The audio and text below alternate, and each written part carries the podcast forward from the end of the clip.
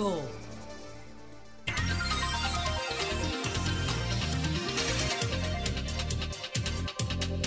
Son las 6:59 minutos. Buenos días, dominicanos, dominicanas, ciudadanos, ciudadanas del mundo. Julio Martínez Pozo, los comentarios de los temas más importantes, los programas de mayor influencia de la radio y la televisión nacionales.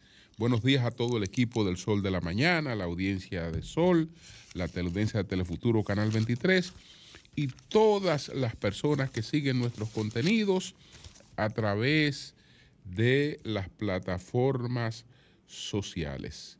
Nosotros de inmediato vamos a desarrollar estos temas que exponemos a continuación. ¿Cómo la renta española se percató de las evasiones de Shakira? la tragedia eh, coloca en agenda un tema marginado que es el tema del cambio climático. Y mi ley, si tengo tiempo, ¿no? Una réplica del sismo que sacude la política. Entonces, empiezo inmediatamente con lo de Shakira. Muy bien manejado eh, por eh, su estrategia de comunicación, porque eh, lo que se difunde es que ella llegó a un acuerdo para evitar someterse a un proceso. Y en verdad lo que ocurrió con ella fue que ella fue condenada y finalmente se ahorró tres años de prisión pagando 432 mil euros, pero nada que ver con lo que ella ha tenido que pagar.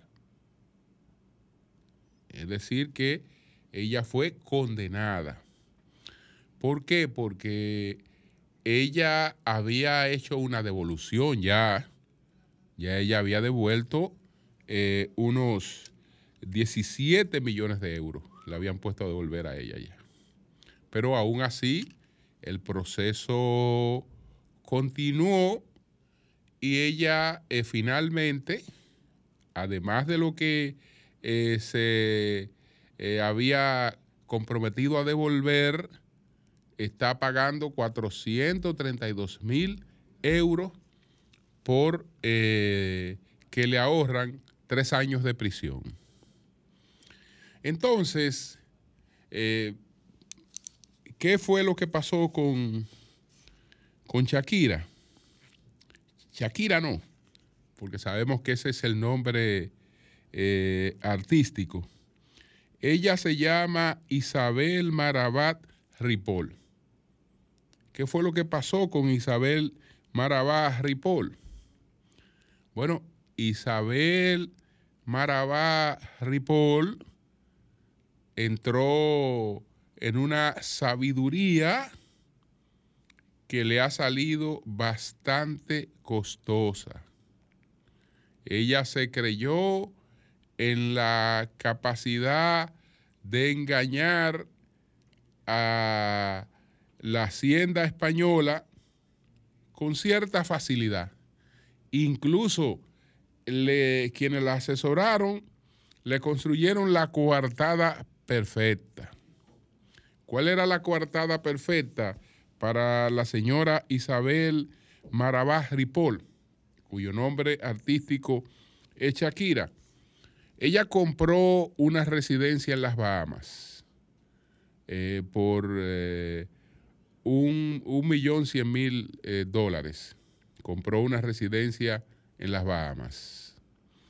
Entonces, esa residencia ella la presentaba ante la Hacienda Española como su residencia, porque eh, con esa compra la señora Marabat eh, eh, Ripoll recibió un certificado de Bahamas de que ella era residente en Bahamas.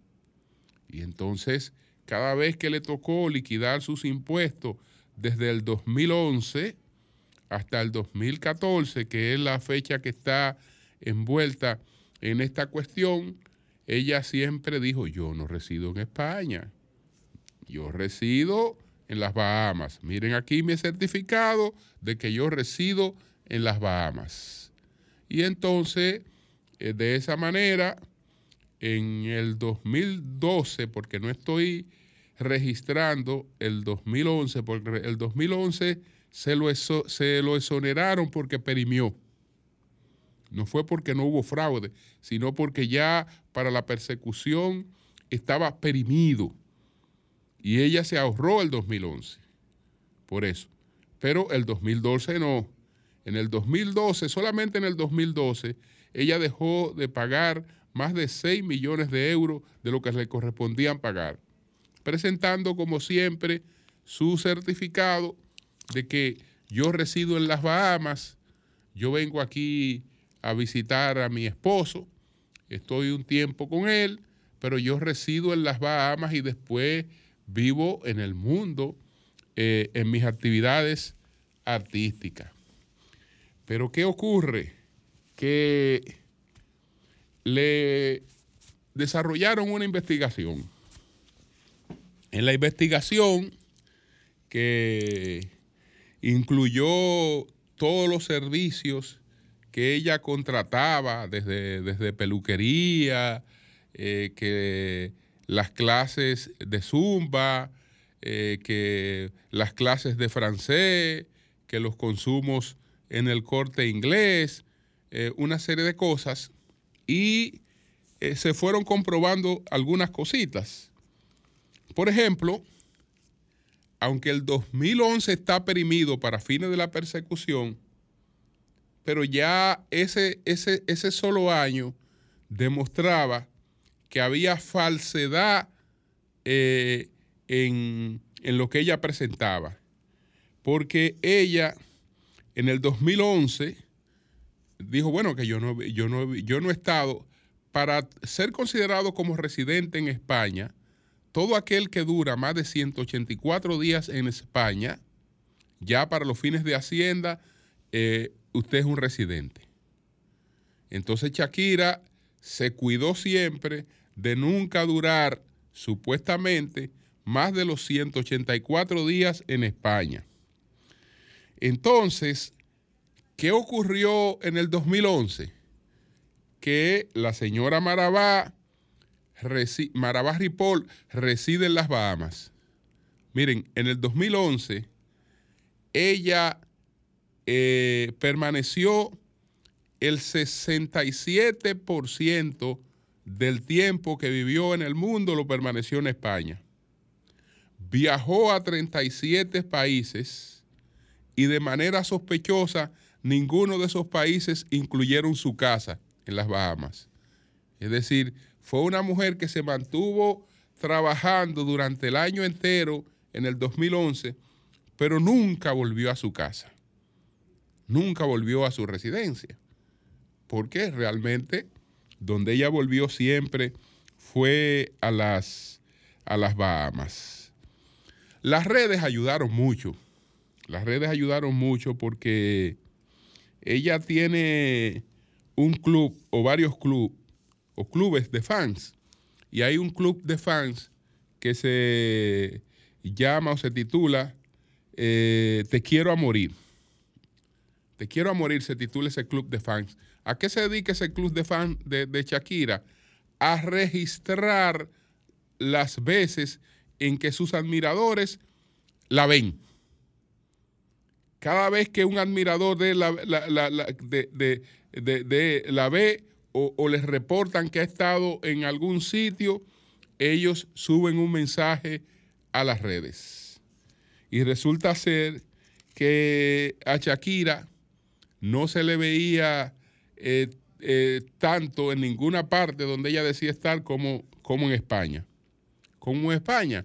Y bueno, eh, para hacerle un resumen, tiene que estar menos de 184 años y desde el 2011 que no cuenta, porque 184 días, desde el 2011 que no cuenta, ella tenía siempre entre 200, 230, 240, 250 días en España.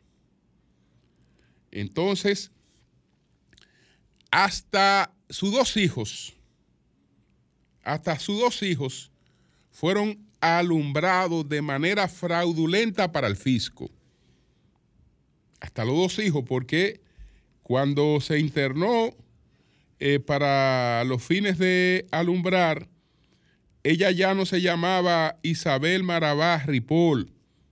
Ahí, eh, pues, se llamaba Cita Prieto. Es decir, la que parió dos hijos en España para el fisco no fue Isabel Marabá Ripoll. La que parió dos hijos para el fisco fue Cita Prieto.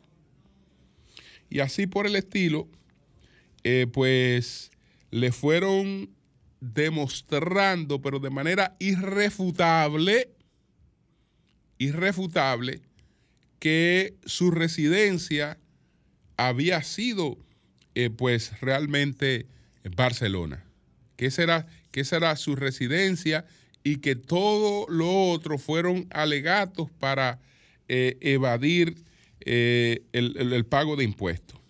Y entonces tenía seis delitos fiscales. principalmente el problema de impuestos sobre la renta, el IRPF el, y el IPI, que es el, impuesto sobre, sobre el patrimonio. Así, entonces, ella hizo una devolución.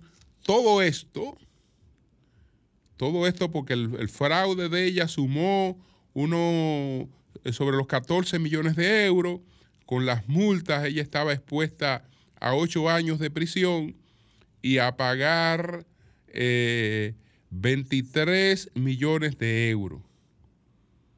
Ella lo consiguió un poquito más barato porque devolvió 17 millones de euros y pagó adicionalmente 432 mil euros por eh, la, condena.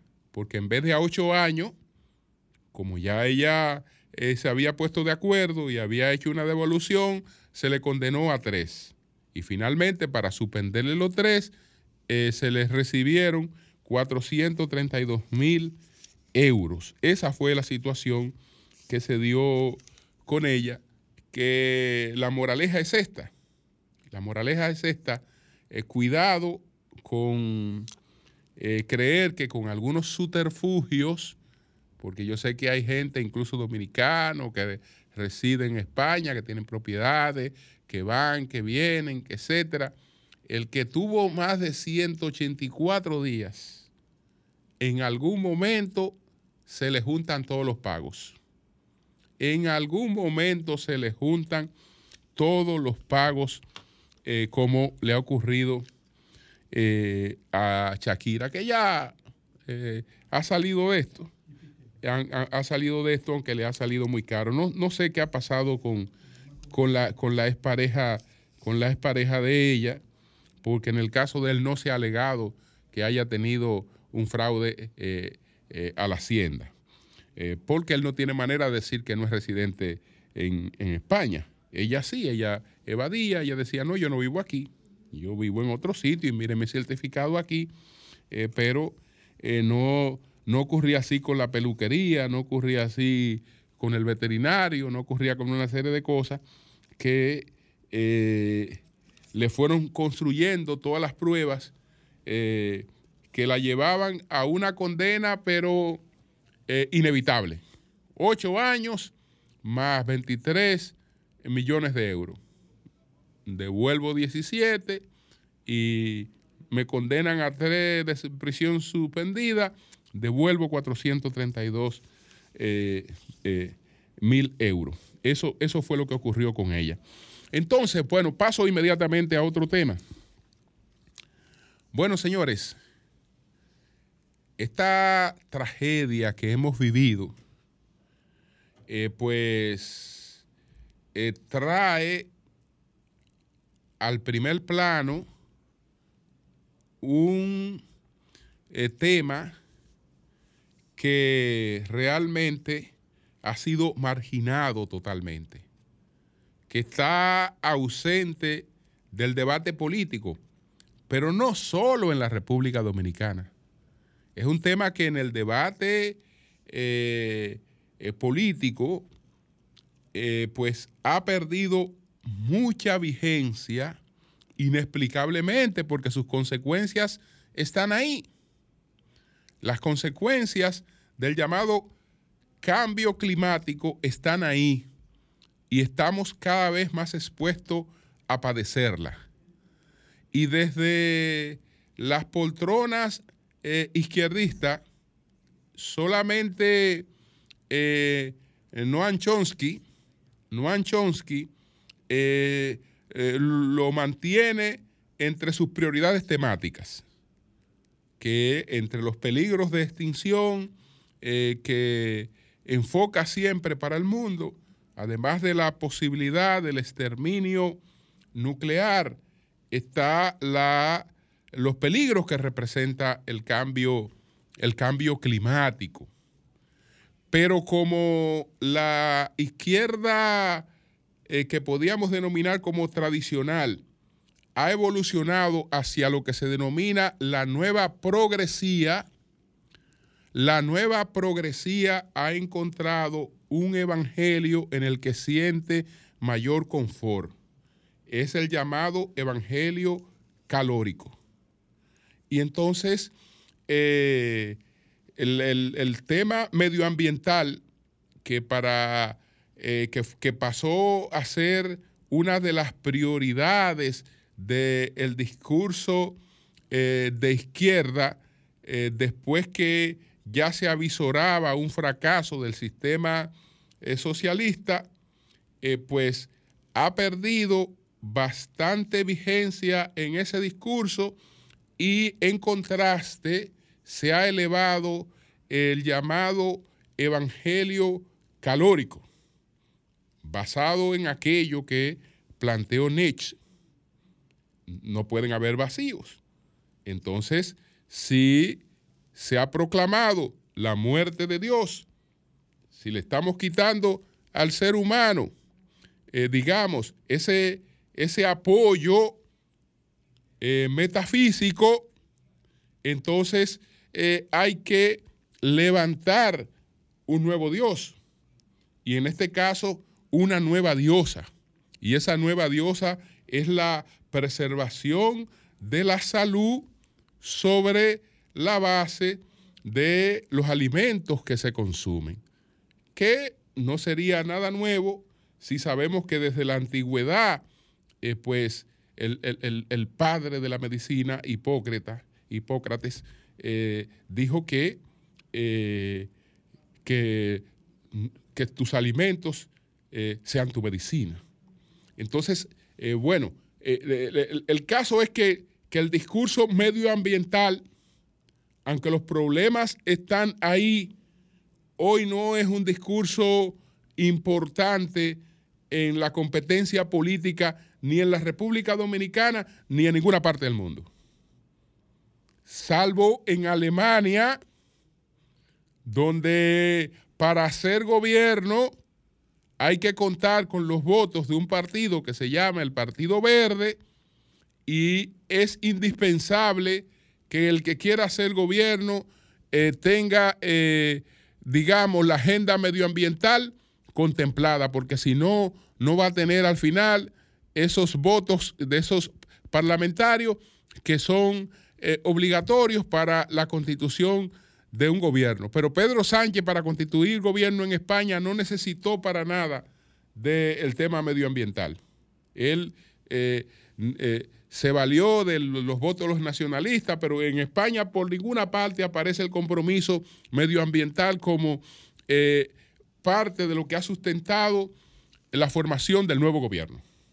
Ya ustedes pueden ver la orfandad con la que se encuentra ese tema con lo que nos ha ocurrido en la República Dominicana, pues el propio gobierno ha tenido que eh, salir a poner en primer plano el tema del cambio climático, eh, como lo ha hecho el presidente Abinader ya en dos oportunidades, en la eh, primera eh, declaraciones o rueda de prensa que ofreció sobre lo ocurrido en el país y ayer en la semanal. En la semanal nos habló de los impactos del cambio climático y cómo tenemos que acostumbrarnos a recibir eventos de manera inesperada.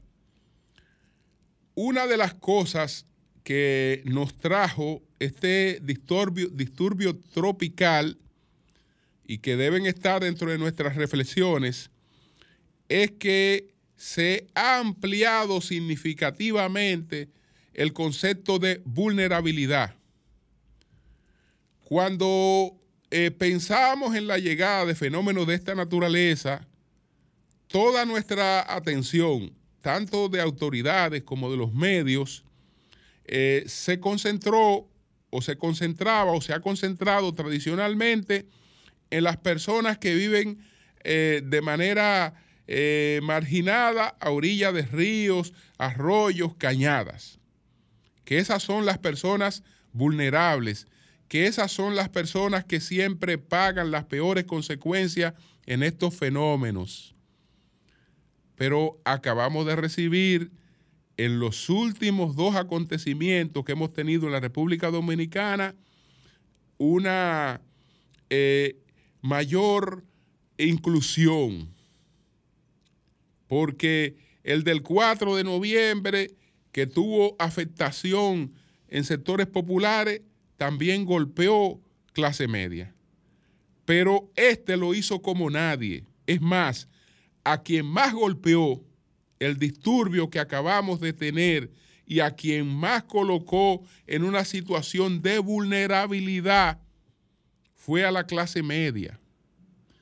Señores, aquí hay decenas de urbanizaciones, decenas de urbanizaciones que quedaron anegadas, es decir, que vivir en ellas, haber hecho un sacrificio de toda la vida para tener tu hogar propio, eh, para tener tus vehículos, eh, para tener eh, un, un, entorno que te permite llegar a él, aunque recorra cierta distancia, aunque pase cierto tiempo en, en, en el tránsito, pero cuando llegaste a tu casa, tienes ese espacio de tranquilidad, tienes ese espacio de seguridad. Señores, aquí hubo a decenas de urbanizaciones, a decenas, eh, a miles de familias de clase media, que eh, se le dejó en tal grado de impotencia que su estilo de vida no hace diferencia con el que viviera al lado de una cañada. Esa, esa, esa, e, ese es uno de los efectos de este fenómeno, que no es un fenómeno que ha atacado eh, fundamentalmente a la pobreza. Sí, la pobreza nunca la va a dejar. A la pobreza y a la marginalidad nunca la va a dejar, pero este se cebó como nada, como, como ningún otro hecho contra la clase, la clase media, teniendo esas, esas particularidades. Y de ahí incluso pudiera tener una incidencia distinta hasta en el plano hasta en el plano político la pudiera tener ese fenómeno una incidencia totalmente, totalmente distinta. Entonces, el gobierno eh, trata de dar las respuestas a la situación. Eh, lo, de todo lo que ocurrió, porque aquí ocurrieron varias cosas. Aquí hubo, aquí hubo muerte que la podemos atribuir a la autosuficiencia que caracteriza la, la sociedad del rendimiento. Eh, la sociedad que, que Byung-Chun denomina como la sociedad de, del rendimiento. Porque aquí hubo lamentables muertes que se dieron por la autosuficiencia. Por la autosuficiencia, por, por creernos colocados por encima de las vulnerabilidades. Lamentablemente, ese señor que murió con su familia, incluyendo nietos, atravesando una, eh, una cañada o un puente sobre el que pasaba una, una, una cañada en, en Villa Colina, ahí en Mano Guayabo, esa muerte se debió sobre todo a la autosuficiencia.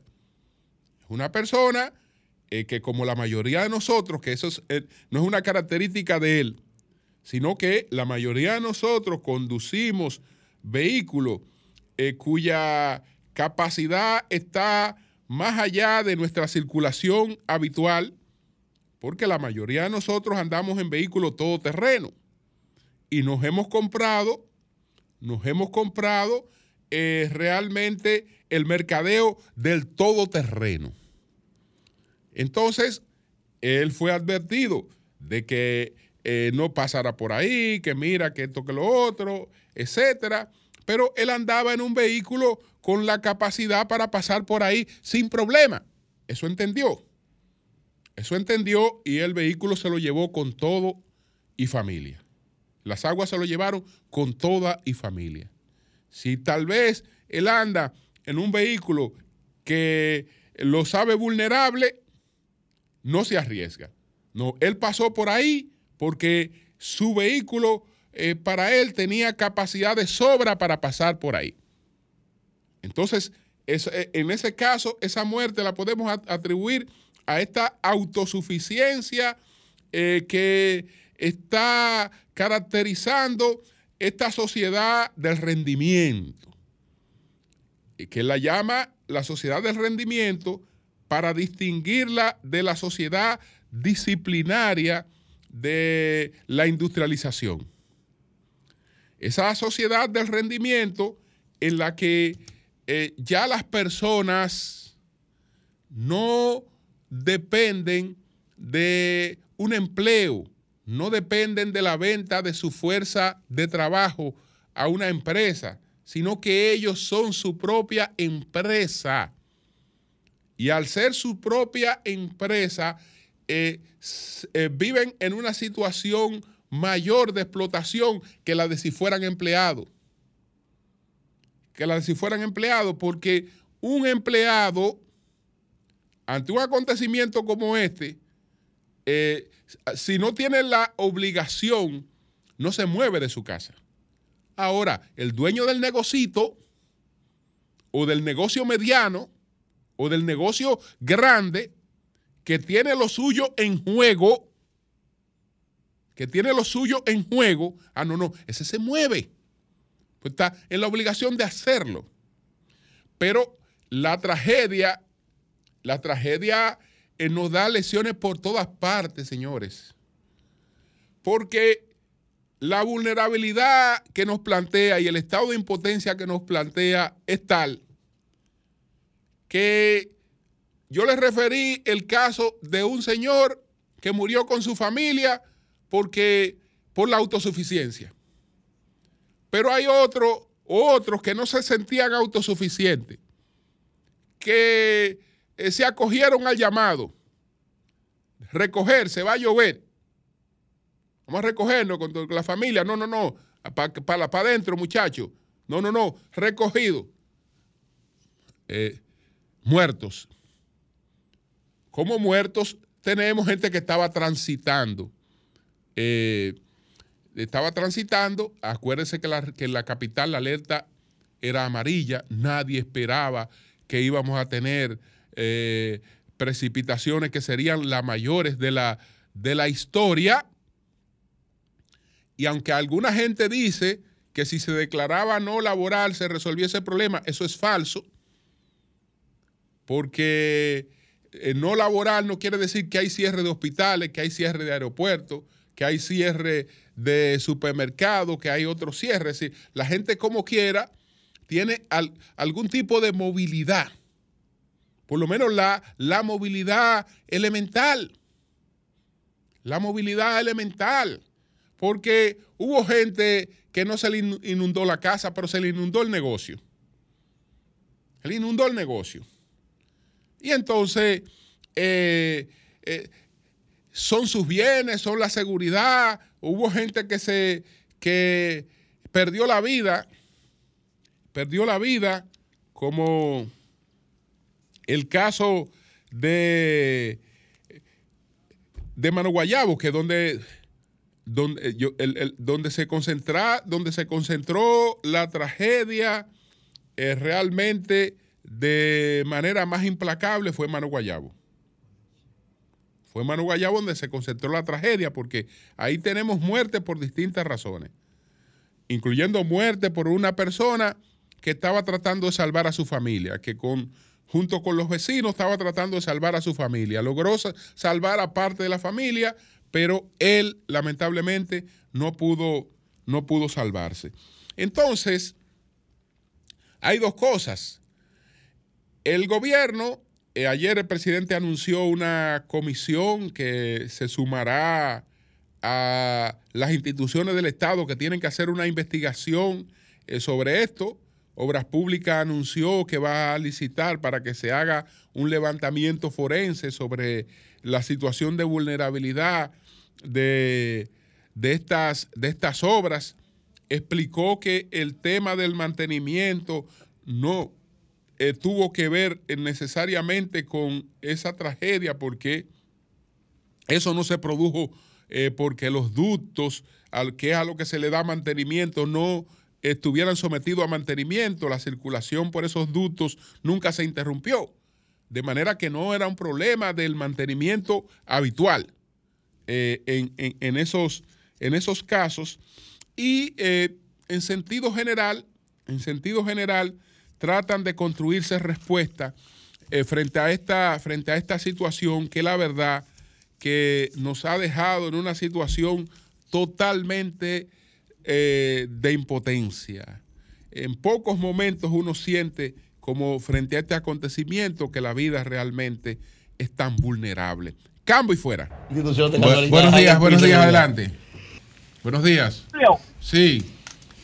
Buenos días, qué bueno, Julio. Adelante. Que tú, que tú vas a hacer un programa especial con todos los organismos que tienen que ver con los desastres que nos han pasado. Mira, Julio, qué bueno que Pellito Subelví y su, esta señora, ¿cómo que se llama? Gloria Reyes. Ah, de recupérate.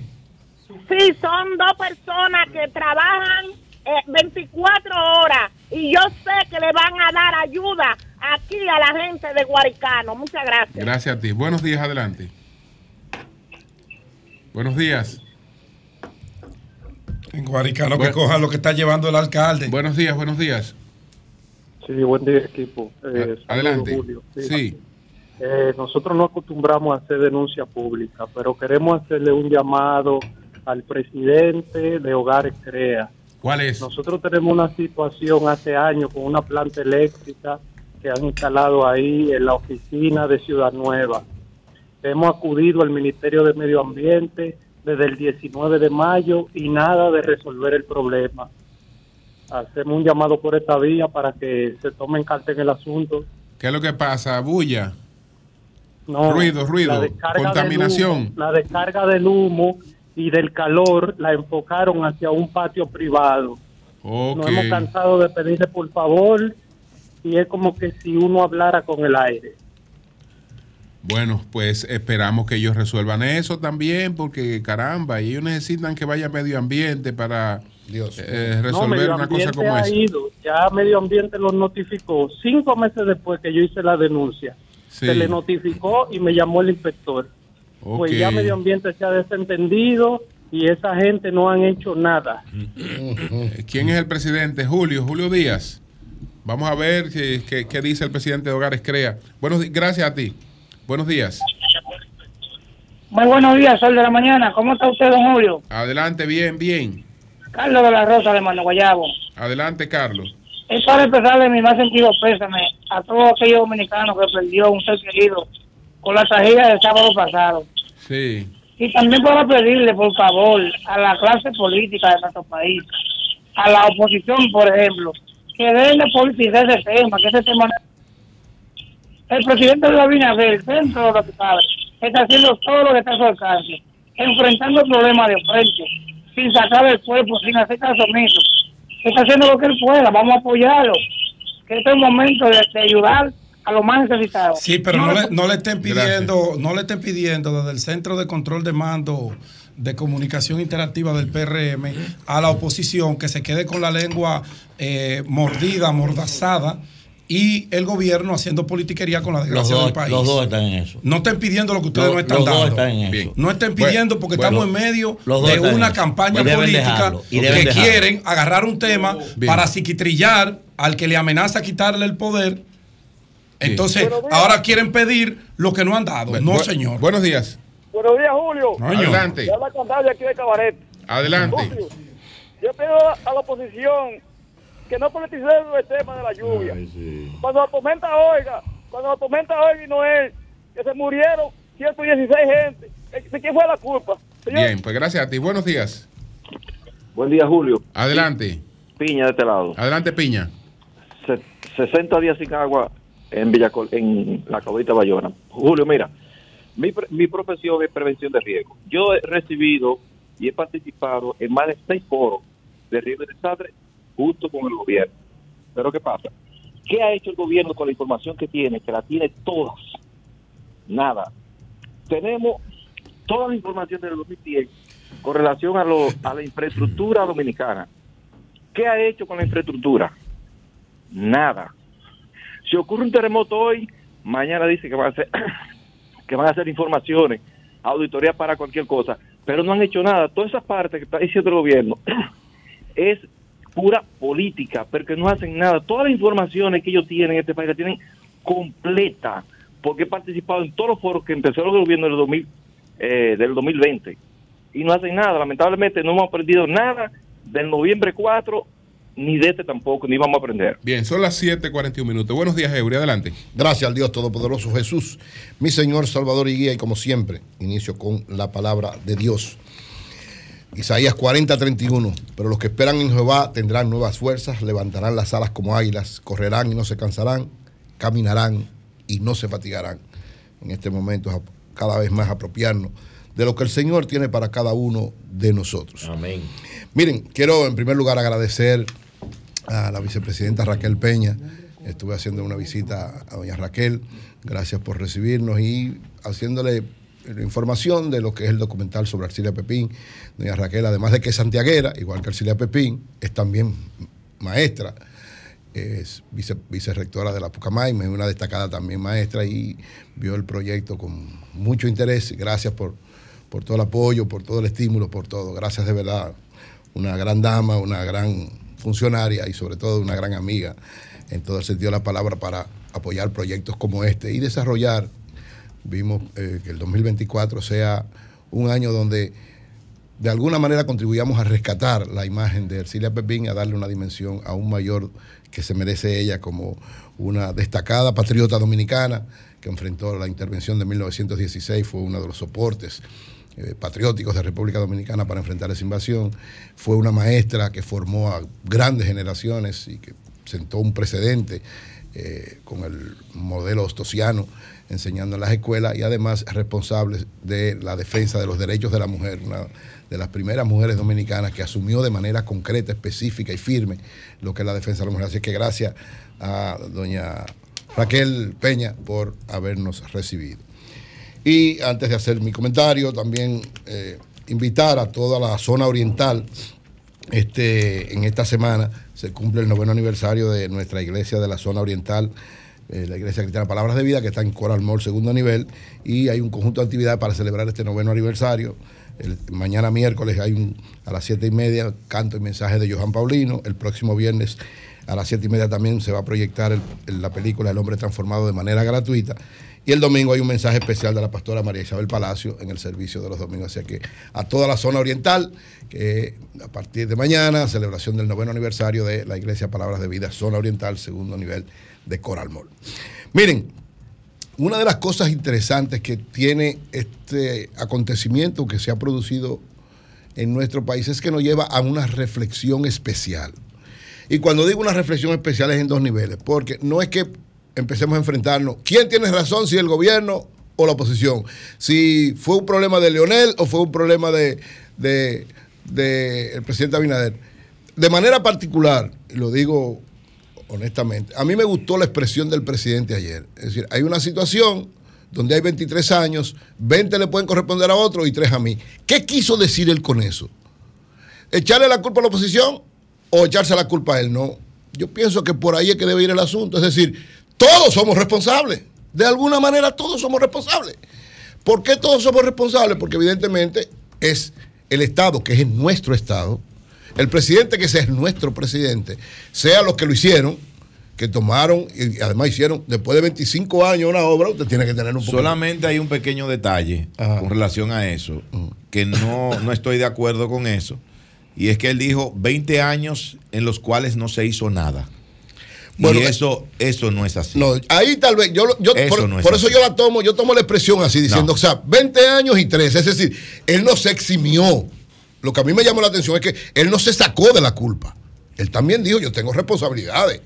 Tal vez se la quiso, como es lógico, como ahora también la oposición dirá, no, la culpa es del gobierno que no le dio mantenimiento. El gobierno dice, no, yo no le di mantenimiento, pero hace 20 años que tampoco le dieron. Entonces, el problema no es ponernos a discutir quién tiene o no razón. Yo creo que la clave de esta situación es cómo evitamos que esto vuelva a suceder. No las aguas, porque las aguas van a seguir. O sea, va a volver a llover muchísimo.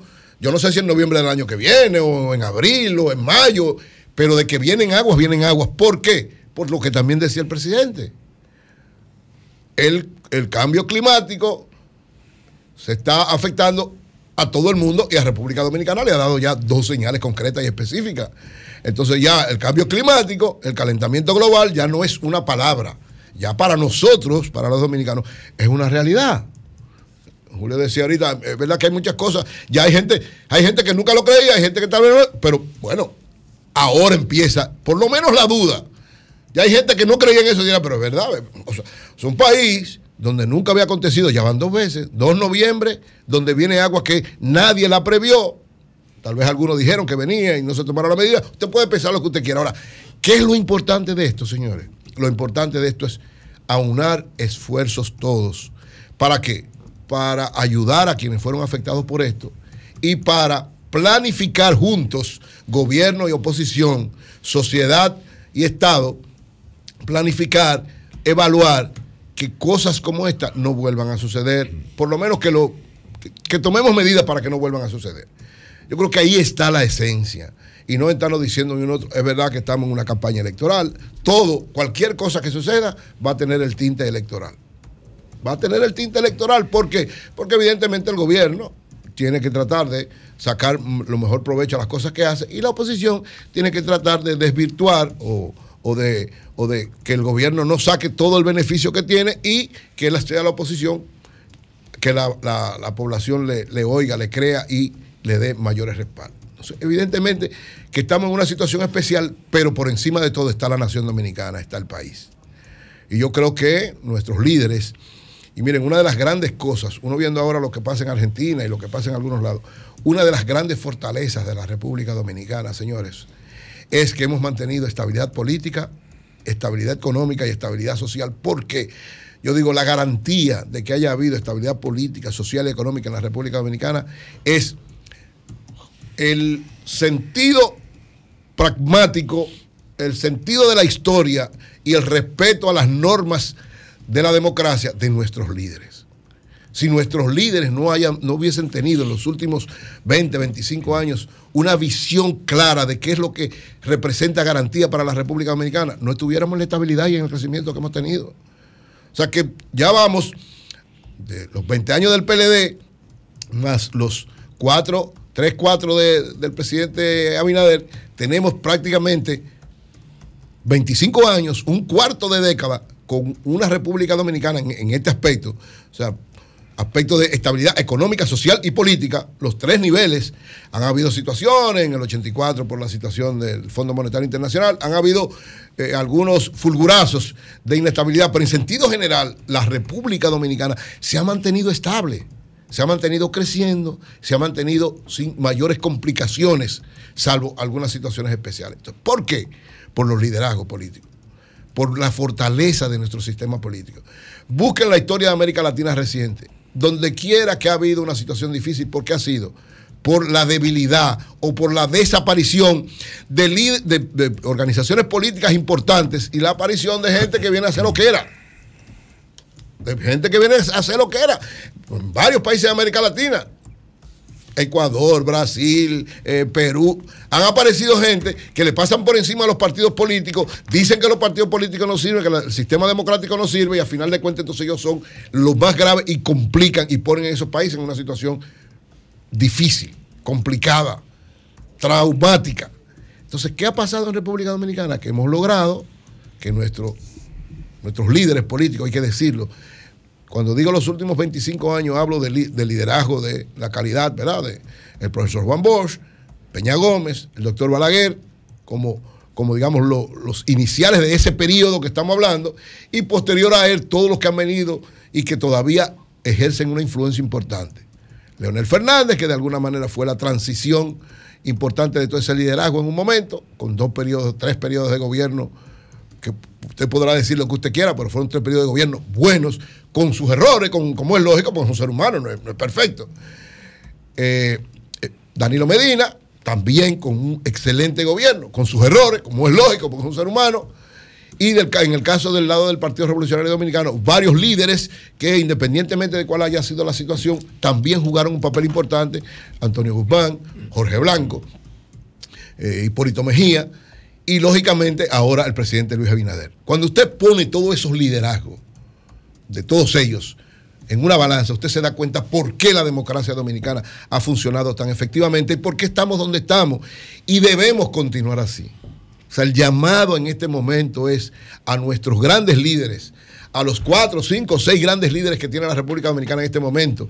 Hablo desde el presidente Luis Abinader, los dos candidatos presidenciales, Leonel Fernández y Abel Martínez, los dos expresidentes, eh, Danilo Medina e Hipólito Mejía, y un gran armador político que representa también un un aspecto importante en la historia de la política dominicana, que es Miguel Vargas Maldonado. Entonces, esos seis grandes liderazgos que tiene la República Dominicana en el día de hoy son la garantía de que continuemos en estabilidad política, en estabilidad económica y en estabilidad social.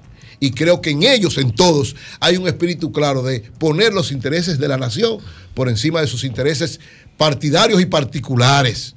Y yo creo que ese espíritu es el que debe primar en este momento. Es el espíritu que nos debe llevar a aunar esfuerzos, gobierno y oposición, para ayudar a los que necesitan ayuda en este momento.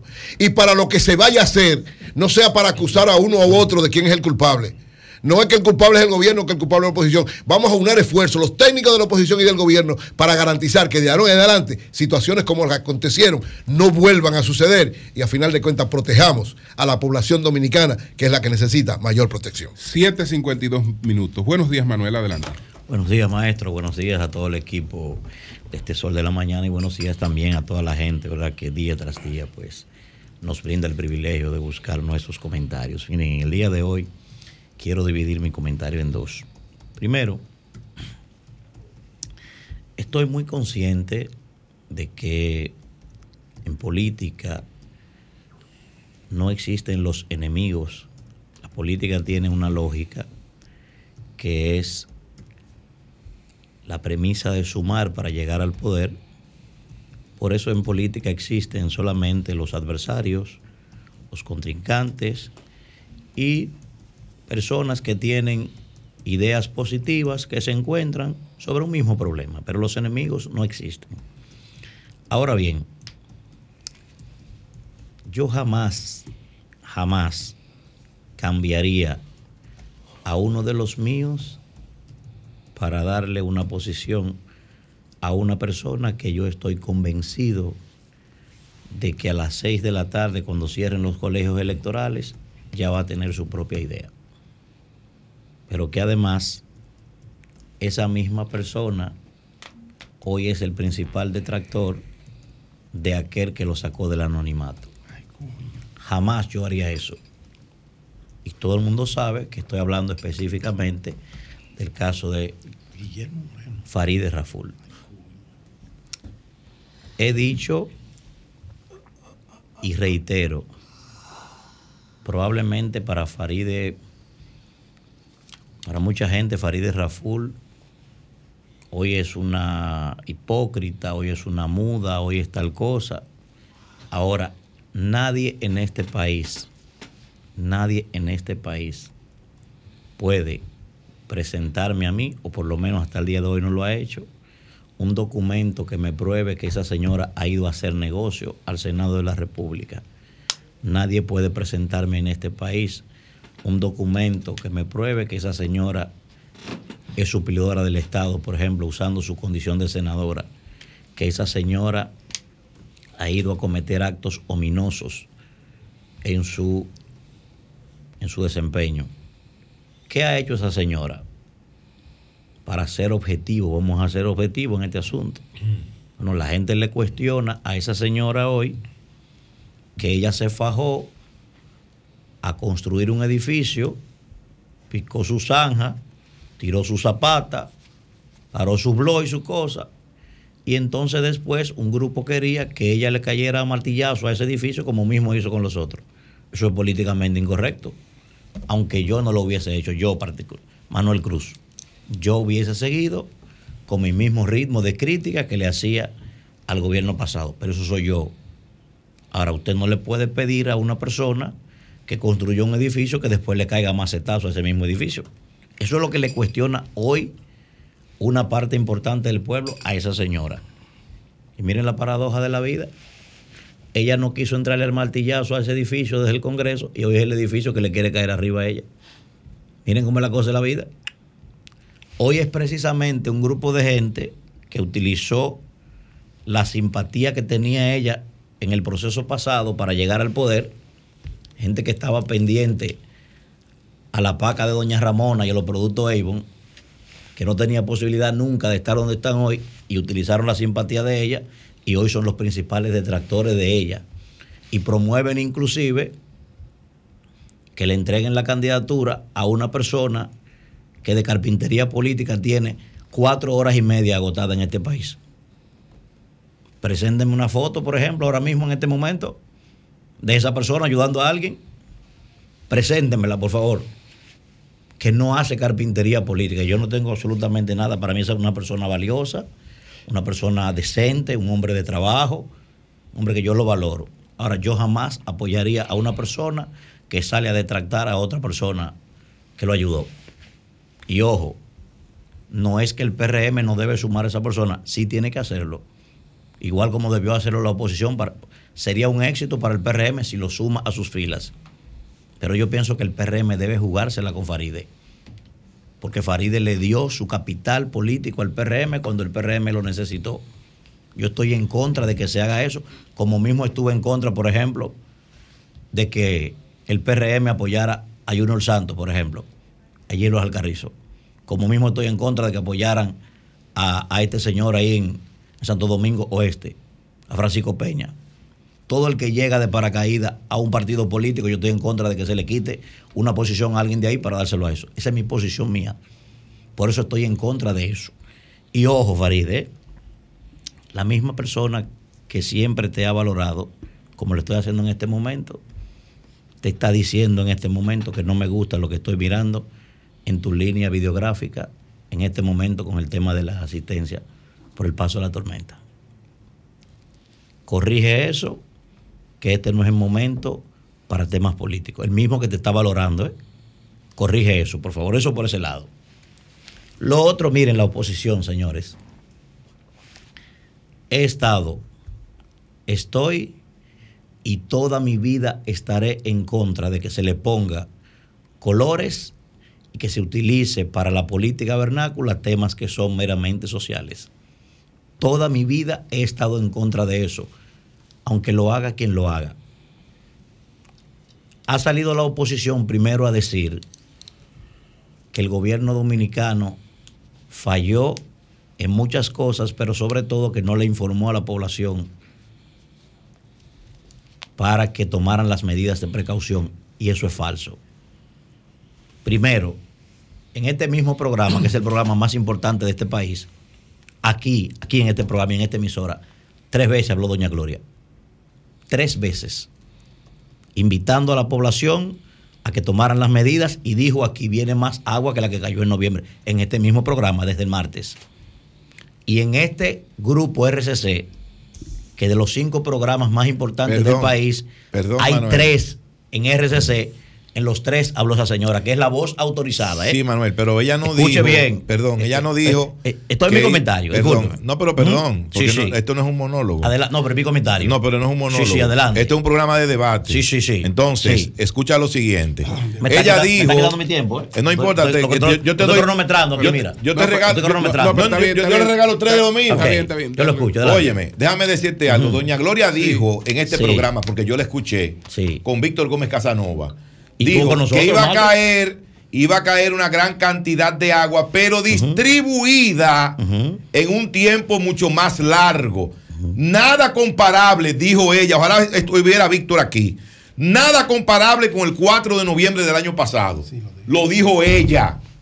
Eh, Para que estemos claros, ¿eh? Ok. Como fenómeno Oye, adelante, Esa pequeña aclaración. Pero Ok, como fenómeno cambia. Entonces, esa señora, Sí. esa señora hizo un periplo por todo el territorio nacional en todos los medios de comunicación, advirtiéndole a este país, a este pueblo que lo que salió fue a bañarse y hacer teteo en medio de ese conflicto. ¿Eh? Yo sí estoy a favor y comparto plenamente la idea de que debieron suspender las labores el viernes por la noche, que eso no ha sido determinante. ¿eh? Nadie en su trabajo fue afectado. La mayoría de las personas que fueron afectadas, lamentablemente, que lo lamentamos, fue personas que no acató el llamado de la, de la autoridad. Eso fue la mayoría de los afectados. Entonces, decir eso, a mí me parece que eso es un, un abuso. Y ojo, y ojo, así mismo como hago el llamado a la oposición, lo hago al gobierno también. He visto personas que están acompañando funcionarios ¿eh? en estas actividades, estos levantamientos, utilizando gorra del presidente. Así, Eso no debe ser así tampoco. es. Y con la mano Porque, vacía. porque así como le estoy haciendo el reclamo a la oposición de que no se debe politizar esa vaina, tampoco lo debe hacer gente del gobierno. Vamos a respetarnos y a respetar a la gente. Carajo, lo que hay, lo que hay es dolor ahora mismo, lo que está es la gente velando a su muerto. Vamos a respetar a la gente, que no hay espacio para esta vaina. Este gobierno, funcionarios de este gobierno, a diario cometen errores. A diario, hay 800 mil temas que se le puede atacar al gobierno y falta campaña todavía. Dejen a la gente, carajo, que entierre a su gente y que grite su gente. Y dedíquense a otra vaina. La cháchara política tiene que desaparecer en este país. Aquí hay mil temas importantes. Usted no puede coger un tema de dolor nacional para usted hacer política. Y he visto mucha gente, inclusive, no solamente de la oposición, gente que es miembro del cartel del tubo, en esa vaina De Cali. del cartel del tubo, gente que tuvo éxito, que tuvo liderazgo, que tuvo importancia electoral y hoy lo único que tiene es incontinencia urinaria y, y reumatismo. Es lo único que le queda. Y quieren seguir incidiendo y hablando cháchara en este país. Dedíquense a lo suyo y pónganse a trabajar, a contribuir. Este es un momento para que todo el que le duele a este país aporte algo. Yo estaba anoche a las 10 de la noche metido en una cañada aportando y yo no soy de ningún partido político. Y se puede ir para el carajo el PRM, y se puede ir para el carajo el PLD, y se puede ir para el carajo la Fuerza del Pueblo. Este es un momento para ayudar a la gente. Carajo, ustedes no tienen corazón, ustedes no tienen sentimiento. Váyanse para el carajo todito. Cambio Adelante, fuera. Julio.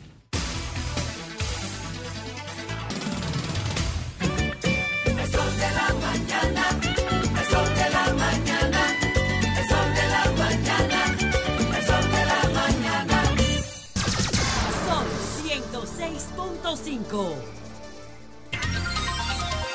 Minutos. Buenos días, Pedro. Adelante. Buenos días, don Julio Martínez Pozo. Buenos días a todo este panel del sol de la mañana, el sol que más pica, el que más ilumina.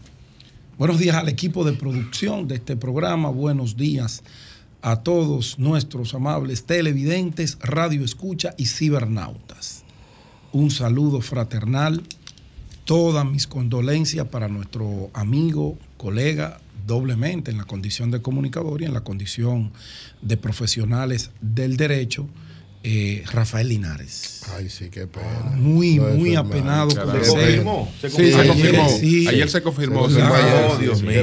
Parece que, Hoy según me contaba nuestro amigo Linares, eh, su joven hermano, 19, 19 añitos, años, Dios un niño, prácticamente desafió la inclemencia del tiempo y trató de cruzar una zona ahí en Santo Domingo Norte, en la carretera que conduce de Villa Mella hasta La Victoria y las, eh, las crecidas eh, de, de- de los, del río, que, él, que era como un riachuelito, pero eh, pasó como en fula, me decía Linares, arrastró con todo y motor, un motor grande que manejaba su hermano y eh, fue encontrado sin vida su cuerpo en la tarde de ayer. Todavía pasada las 5 de la tarde estaba Linares con su padre y sus familiares eh, levantando el cadáver con el INASIF. Nos unimos desde esta cabina, todos tus amigos, eh, en solidaridad,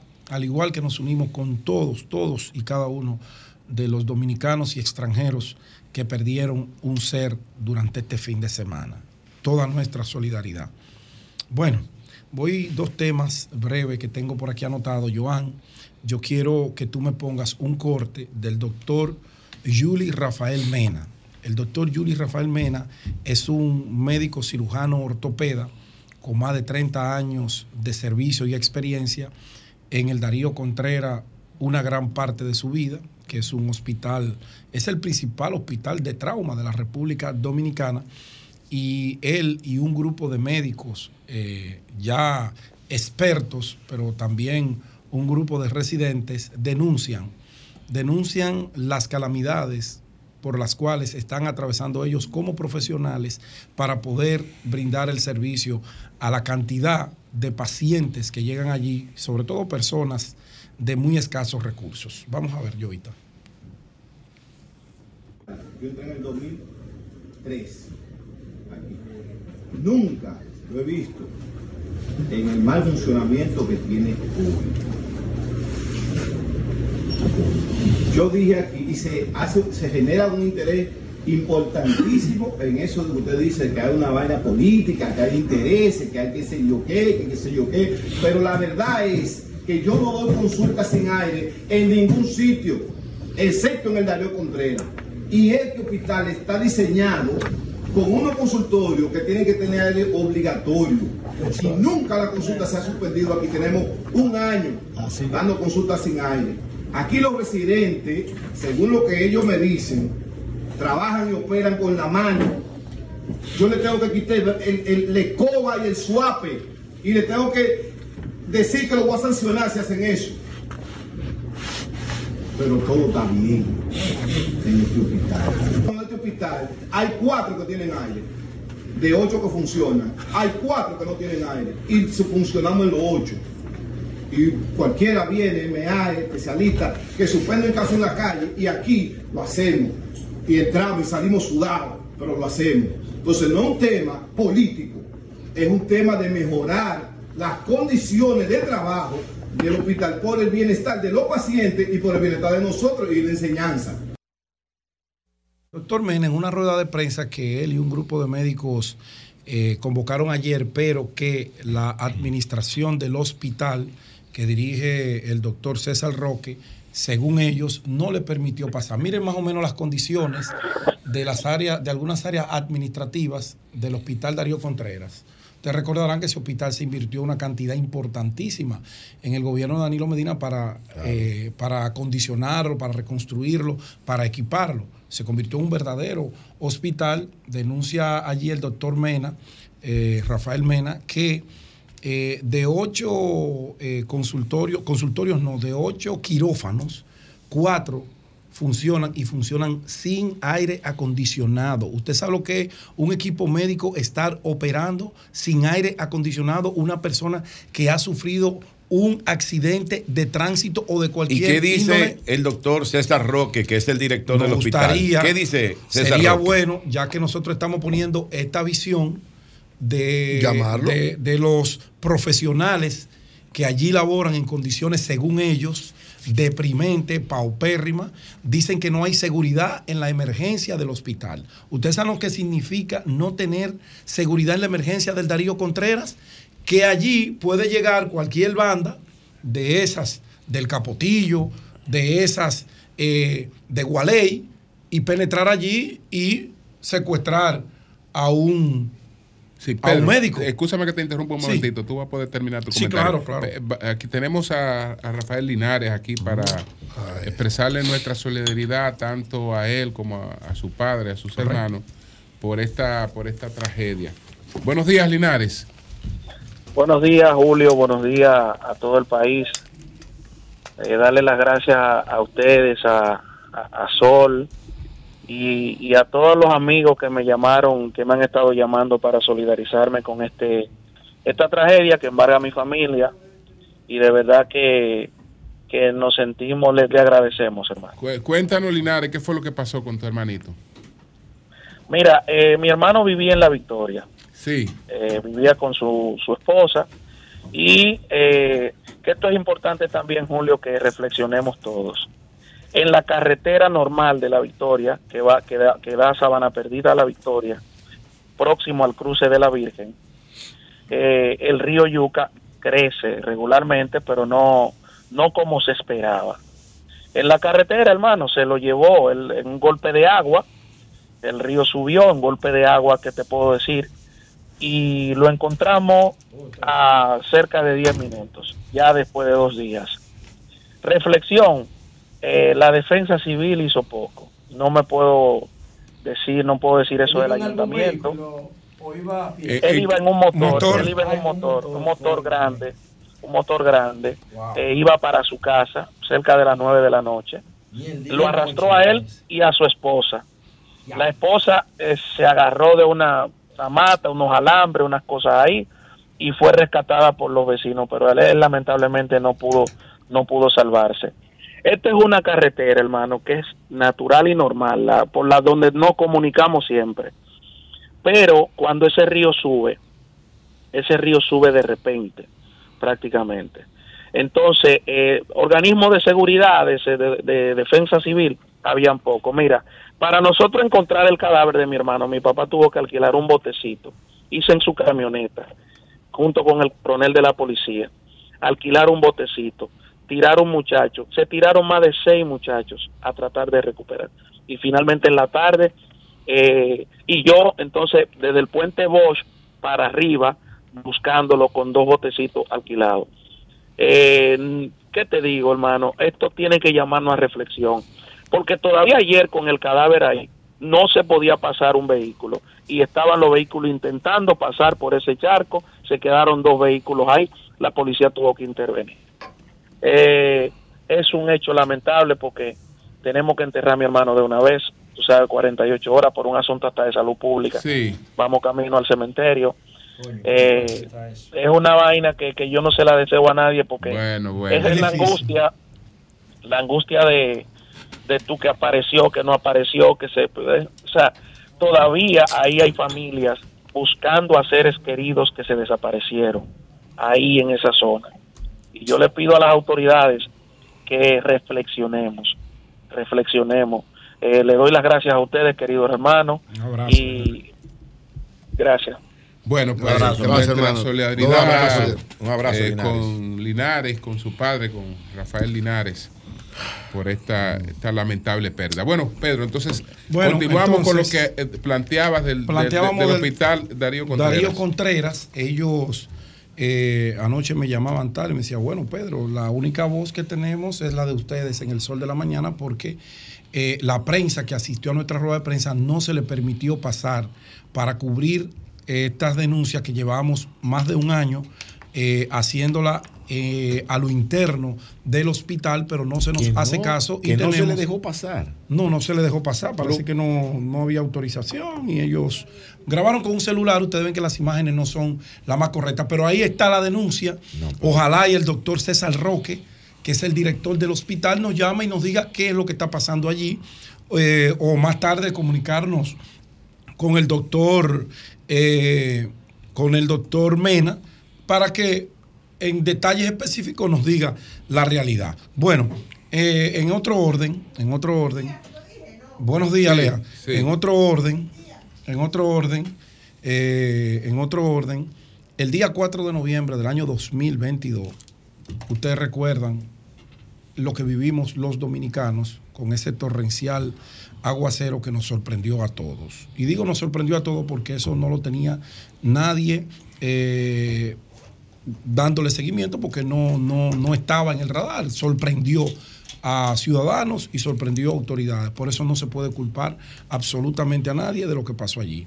Allí se inundaron casas, allí se perdieron propiedades y se perdieron ocho vidas. Se dañaron puentes, se dañaron carreteras.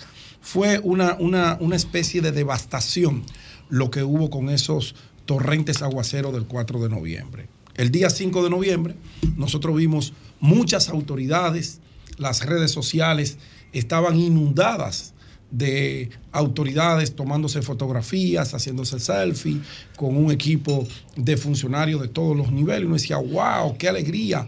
Eh, esto en 15 o 20 días se va a restablecer la normalidad de las condiciones deprimentes en que quedaron eh, esos humildes ciudadanos dominicanos, sobre todo esos que viven ahí en la 800, en la Puya, allí en Mano Guayabo, en zonas eh, vulnerables. Muchas fotografías. Eh, se anunció de todo tipo de soluciones, de todo tipo de soluciones, pero qué sorpresa. Allí gente perdió sus carritos, allí gente perdió todos sus ajuares, perdieron vidas humanas por eh, la crecida y el arrastre de esas aguas que no pudieron salvarse. Ocho personas, si mi mente no me traiciona, perdieron la vida tratando de, salvar algo, tratando de llegar a sus casas. En fin, ha pasado un año.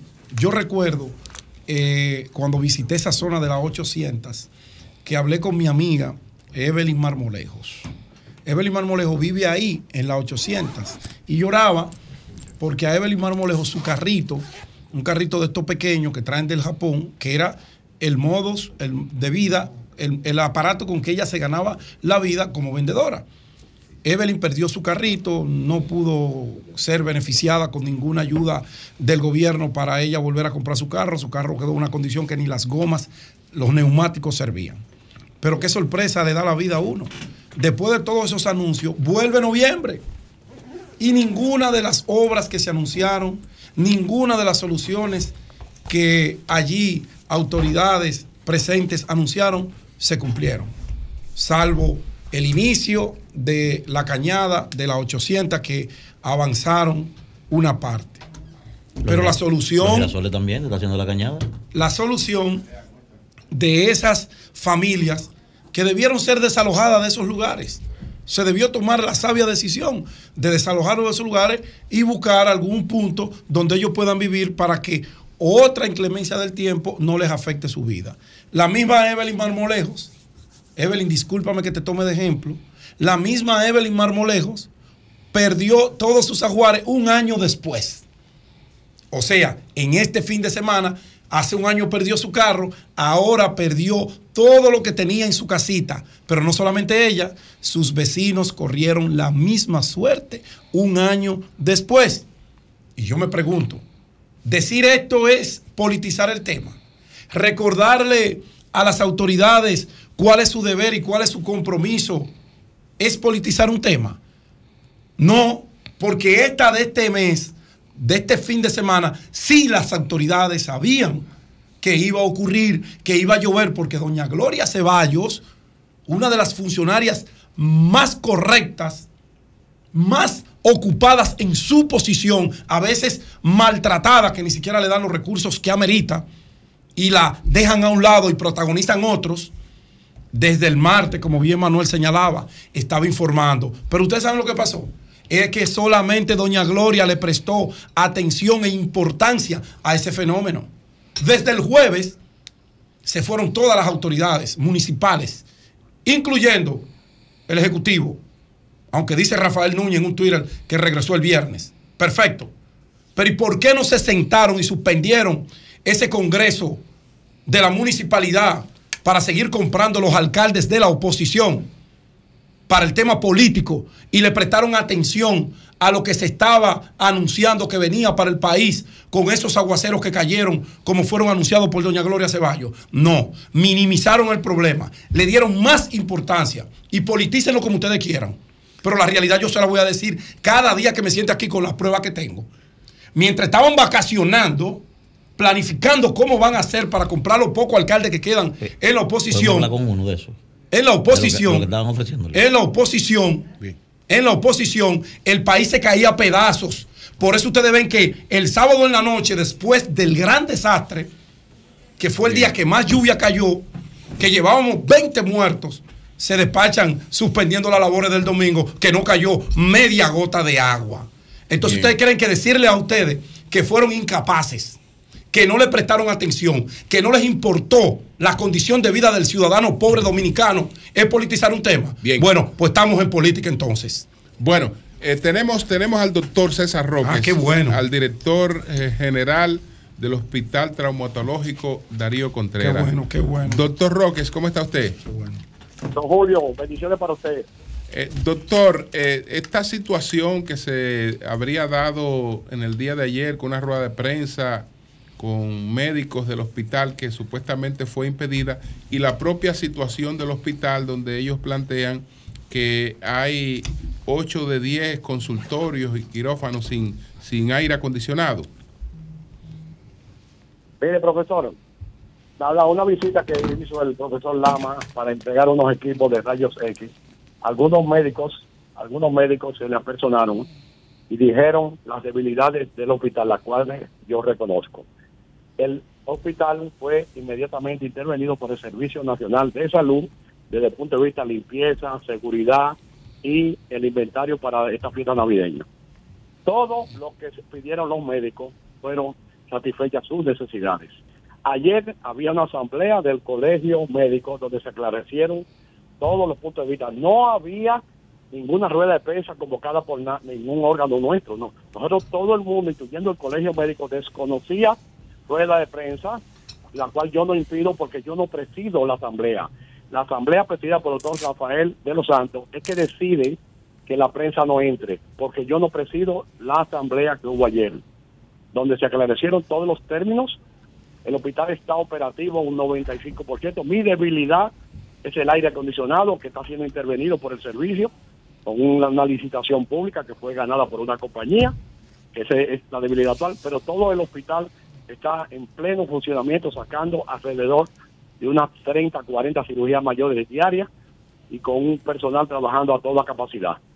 ¿Qué, qué pasó con esta compañía que ganó la licitación? ¿Ya la licitación eh, se adjudicó, se está ejecutando? ¿Cuál es ya, la ya situación? se- ya de- debieron empezar el jueves pasado, pero anunciaron anunciaron la tormenta. Entonces pararon para hoy a mañana. Creo que tenemos reunión hoy. Es una intervención que va a durar dos meses. Ok.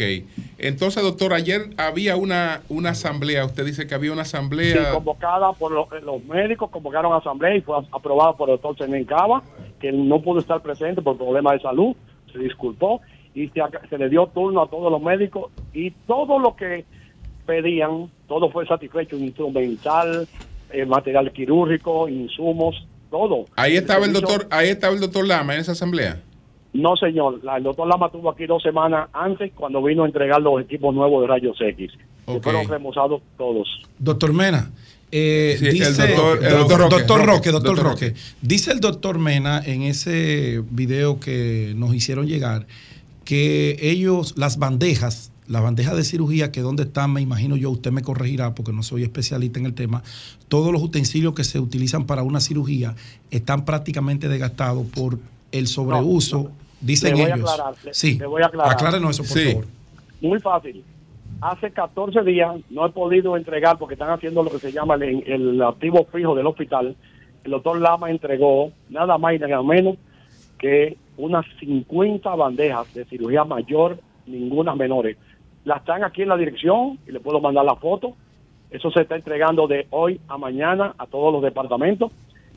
Eso fue por una licitación. Este instrumental está en el hospital. Estamos hablando de casi 2 a 3 millones de pesos en, en material quirúrgico. Doctor, doctor, ¿qué hay, de, oigo. ¿qué hay de cierto, doctor, en lo que dice el doctor Mena de que el área de cirugía están sin aire acondicionado? Doctor, es parte del proceso. Reconozco que hay uno o dos quirófanos sin aire acondicionado, Ellos hablan de cuatro específicamente, doctor. área que va a ser intervenida. Ya la emergencia fue intervenida y reparada. Ahora va los intensivos y cirugía. Bien. Bueno, pues muchas gracias, al doctor César Roque, el director del hospital eh, Darío Contreras. Muchas gracias, muchas gracias, doctor. Muchas gracias. Estamos para servirle, profesor. Muchas gracias. Muchas gracias. Cambio y fuera.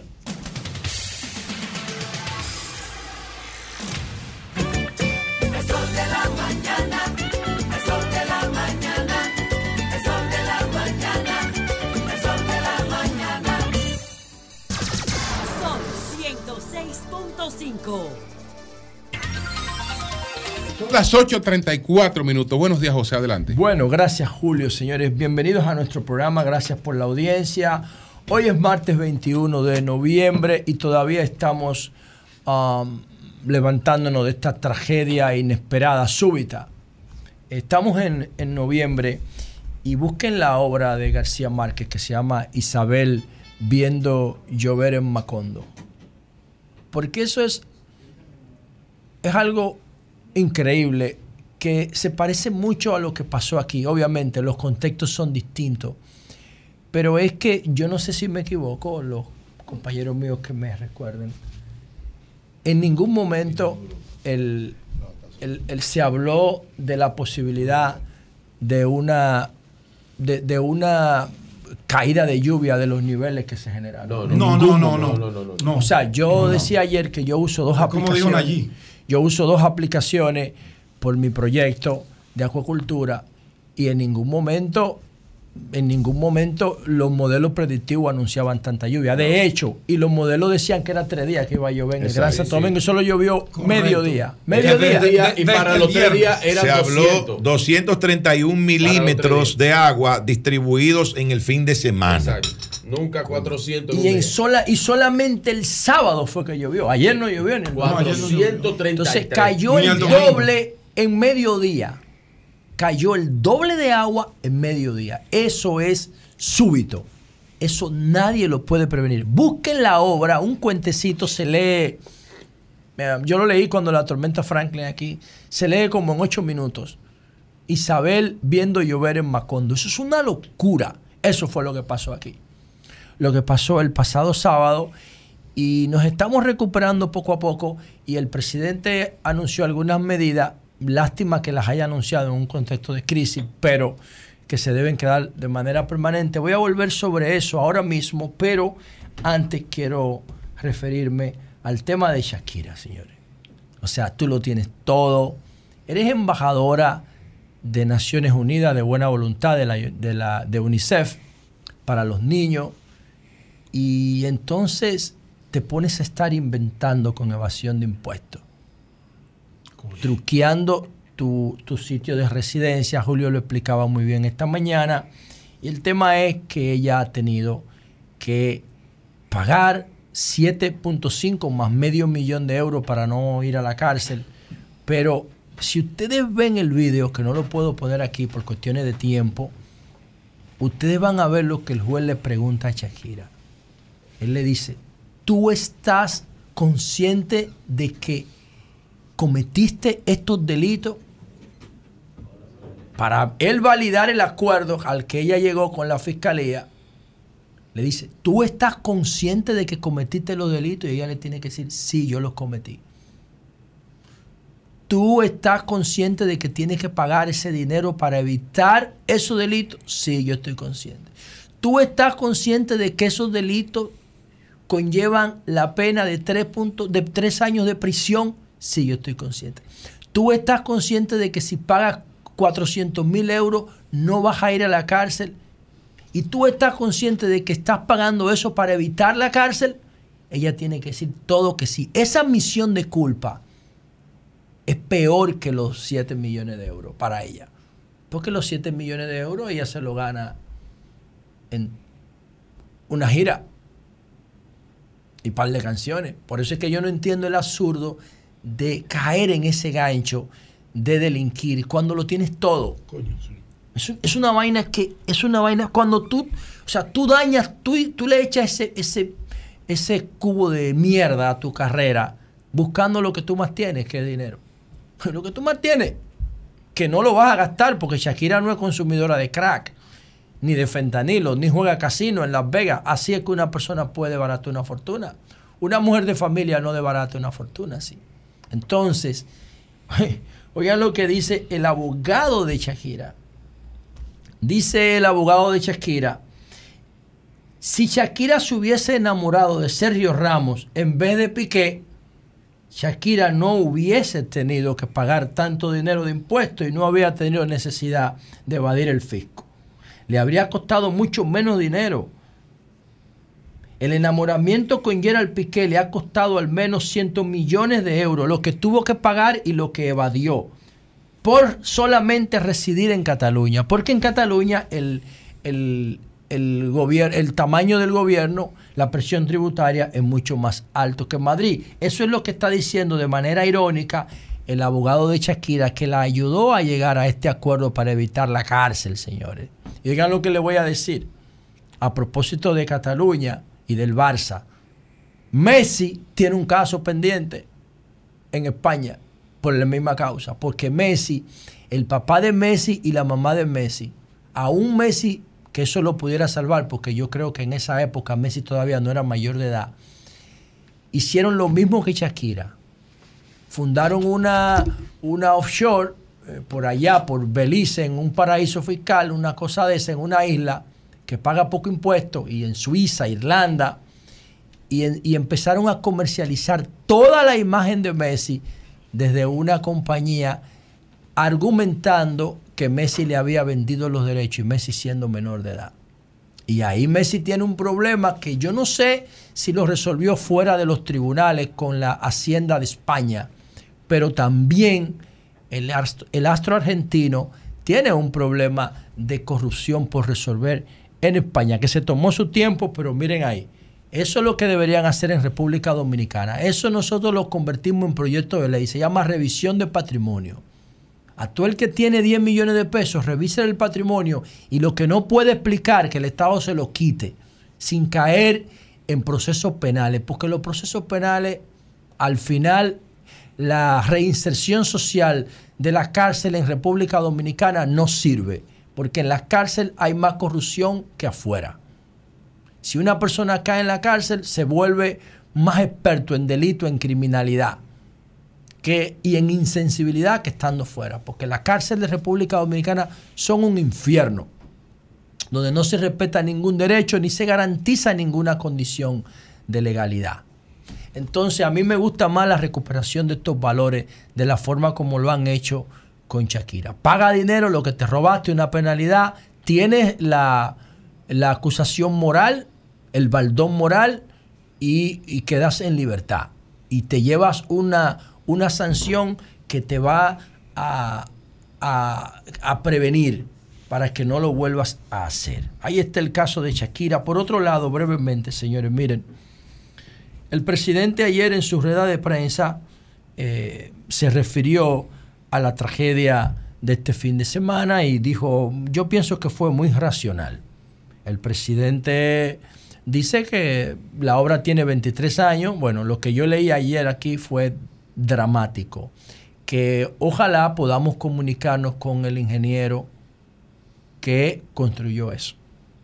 Esa obra tiene 24 años dando servicio, señores. 24 años. Y el argumento de Osiris de León, que el presidente lo nombró como coordinador de la comisión para la- el, análisis de las obras de infraestructura en República Dominicana, fue muy bueno, fue muy fuerte. Dice Osiris de León, no fue un problema de mantenimiento, fue un problema de vicio de construcción. Y eso es correcto. Ah, ¿Por qué? Bueno, porque dice Osiris de León que la obra, esa misma losa, falló meses después de haberse inaugurado la obra. Y dice el informe del el CODIA que yo leí ayer que el hecho de haber sujetado la, la losa con perno lo que hizo fue que corrió el problema hacia el oeste. Y entonces dice Osiris de León que la obra tiene vicio de construcción porque falló meses después de entrar en funcionamiento. Pero señores, después de esa, después de crisis que hizo esa obra en, el, en 1999, dio 23 años de servicio. 23 años. Entonces, eso es muy difícil. Sobre todo que es una losa lateral que, como dijo el presidente y el ministro de, de Obras Públicas de Línea Ascensión, tú no le das mantenimiento a una losa lateral. Tú le das mantenimiento a los hidrantes, le das mantenimiento al techo, a las columnas de que soportan la obra, a, la- a las partes estructurales. Pero tú no le das mantenimiento a una columna, a una pared. Y, ahí lo que hay que aprender de esa tragedia y, ver el impacto de esto para evitar consecuencias eh, posteriores. Yo cuando fuimos a Cristo Park, mis compañeros estaban ahí, um, el padre, el, doctor Cruz Minian fue el único que reparó en lo que yo dije y fue un reparo cualitativo. Él me dio la razón. Yo le pedí permiso al director de la CAS para hacer una crítica constructiva y le dije ahí mismo en, el, en la inauguración de Cristo Park, esto debió ser lo último en Cristo Rey, no lo primero. Lo primero aquí fue, debió hacer una, una, un diagnóstico el Ministerio de Economía, Planificación y Desarrollo y Obras Públicas. Porque Cristo Rey, yo no sé cómo no colapsó totalmente con estos días de lluvia. Con esta lluvia del sábado, eh, hay, un farallón que está en la parte este del puente flotante. Se cayó, está suspendido, está cerrado el puente flotante. Cristo Rey es lo mismo que eso. Yo no sé cómo Cristo Rey no se derrumbó, porque Cristo Rey es un lodazal. Y a ese lodazal le hicieron Cristo Park, a esa cañada, a esa vía normal de correntía de agua. Y miren el resultado. Entonces, en sentido general, yo saludo lo que el presidente ha anunciado al país, no solamente la comisión de diagnóstico, sino que va a haber una comisión eh, de mantenimiento. Y creo que Osiris de León es una persona probada social y científicamente para dirigir estos trabajos. Es un tipo institucional que trabaja con todos los gobiernos, aunque es reformista, trabaja con todos los gobiernos, no tiene que ver con eso. Está a toda prueba su capacidad técnica. Y entonces vamos a ver, y ojalá, y con esto termino, que, que estos trabajos de Osiris de León y del ministro de Obras Públicas de Línea Ascensión terminen en un proyecto de ley de mantenimiento de obras públicas. Aquí se invierten miles de millones de pesos cada año en obras públicas, pero no se invierte un peso en mantenimiento. O sea, cuando hablo de, invierte de mantenimiento, me refiero a un capítulo presupuestario, no lo que hace por su lado obras públicas o que lo, lo que hace el INDRI, por ejemplo, que hace un trabajo de mantenimiento preventivo en las zonas rurales. Eh, no, no se trata de eso, sino de que no hay una ley de mantenimiento de obras de obras públicas, de infraestructura pública, que obligue al Estado cada año a invertir un porcentaje del presupuesto de construcción en mantenimiento. Y hay, aquí hay obras maravillosas que están prácticamente abandonadas. Que están abandonadas. ¿Por qué? Porque no hay una cultura del mantenimiento. El mantenimiento, la prevención, la planificación y la eficiencia son valores del desarrollo. En pobreza nadie planifica, nadie previene. En pobreza nadie invierte en mantenimiento, porque eso no se ve. Ahora ya República Dominicana tiene los recursos necesarios para dejar de pensar como un país pobre, porque nosotros ya no somos un país pobre. Nosotros tenemos más recursos que más del 40% de los estados norteamericanos. Cuando usted mide el PIB de República Dominicana, que va a estar por encima de los 115 mil millones de dólares este año.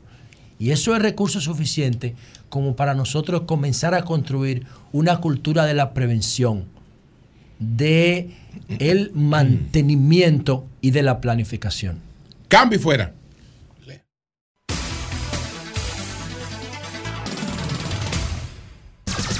Son 106.5.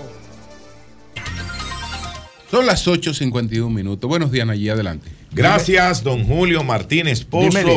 Muy buenos días a todo el país y por supuesto a este equipazo del sol de la mañana.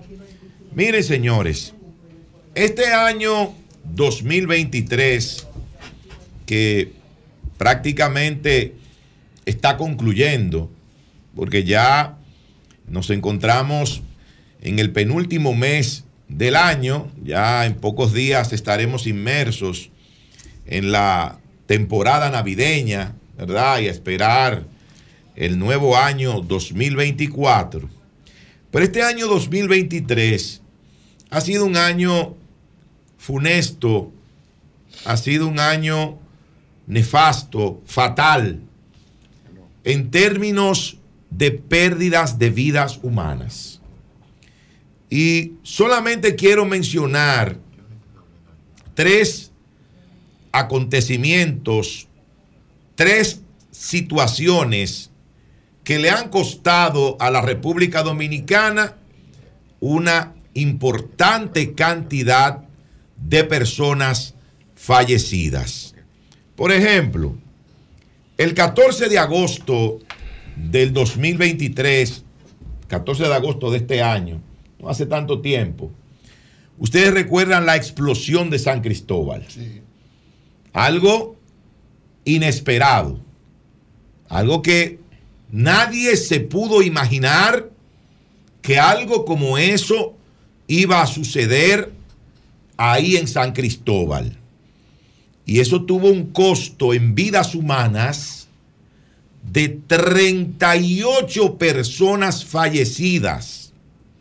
38. Aunque hay personas en San Cristóbal que dicen que son más, porque hay personas que plantean eh, la situación de que hay desaparecidos todavía, de que hay familiares que no aparecen desde ese día de la explosión y que no están contabilizados dentro de ese número de muertos que produjo esta terrible explosión en San Cristóbal. Bueno, y hasta el día de hoy no hay una causa convincente, contundente de lo que provocó esa explosión en San Cristóbal. No la hay. Y en días pasados vimos el Día de la Constitución, precisamente el 6 de noviembre, cuando el presidente fue a San Cristóbal, cuando las autoridades estuvieron en San Cristóbal, bueno, pues familiares de las personas que fallecieron en esta explosión le están reclamando a las autoridades que se diga qué fue lo que realmente pasó en San Cristóbal y que le costó la vida a 38 personas. ¿Qué, es lo que, qué fue lo que ocurrió? Que ellos no quieren dinero, ellos no están pidiendo dinero, ni están pidiendo otras cosas. Sencillamente ellos, ellos quieren saber por qué fallecieron, eh, por- eh, perdón, por qué ocurrió esta, esta explosión donde fallecieron sus familiares. Entonces, eso pasó el 14 de agosto. Pero recientemente, recientemente, en un tiempo eh, más o menos de unas dos semanas, el cólera mató 20 personas en Ciénaga de Barahona. 20 personas. Pero lo peor de todo esto es que esa situación ocurre en ese poblado de la provincia de Barahona cuando las autoridades de salud se empecinaron en negar lo que allí estaba pasando. En decir que lo que estaba ocurriendo en Ciénaga no era cólera, que era un proceso diarreico agudo, lo que tenía eh, una parte, ¿verdad?, de la población, de los afectados en este lugar. Y que ese proceso diarreico agudo había provocado la muerte de algunas personas, de muy pocas personas, y que otras personas murieron por otras razones. Pero no fue así, no fue así, porque ahí están los reportes médicos de los hospitales a donde estas personas fueron llevadas y cómo fueron tratadas ¿Y qué decía ese parte médico de lo que tenía cada uno de estos pacientes que lamentablemente fallecieron? 20 muertos. Las últimas informaciones que tenemos es que por la intervención de salud pública, por reconocer y admitir que se trata de cólera, bueno, han empezado a bajar los casos, han empezado a bajar los internamientos, porque han empezado a vacunar, eh, han estado entregando agua potable a la población, se han tomado una serie de medidas. Pero mientras salud pública se resistía a admitir lo que ahí estaba pasando, dominicanos, dominicanas y también nacionales haitianos estaban muriendo por esta terrible enfermedad. Al final son todos seres humanos que perdieron la vida, que perdieron la vida por la posición asumida desde el principio por las autoridades de salud pública de negar y de ocultar lo que estaba pasando en este municipio de Barahona. Ahora, en el fin de semana, alrededor de 30 personas fallecidas en las inundaciones de, sobre todo, el viernes y el sábado. Las lluvias que cayeron el viernes en la tarde, el sábado durante todo el día. Bueno, hasta el momento hay quienes hablan de 30 personas fallecidas, hay quienes dicen que son un poco más, que pueden ser 35, pero vamos a dejarlo en 30 personas fallecidas durante este fin de semana por las inundaciones. Cuando sumamos todo esto, estamos hablando de que de agosto para acá, en este año 2023, han muerto en diferentes situaciones, en diferentes circunstancias, 88 personas. 88 personas de agosto a noviembre. Estamos hablando de tres meses, señores.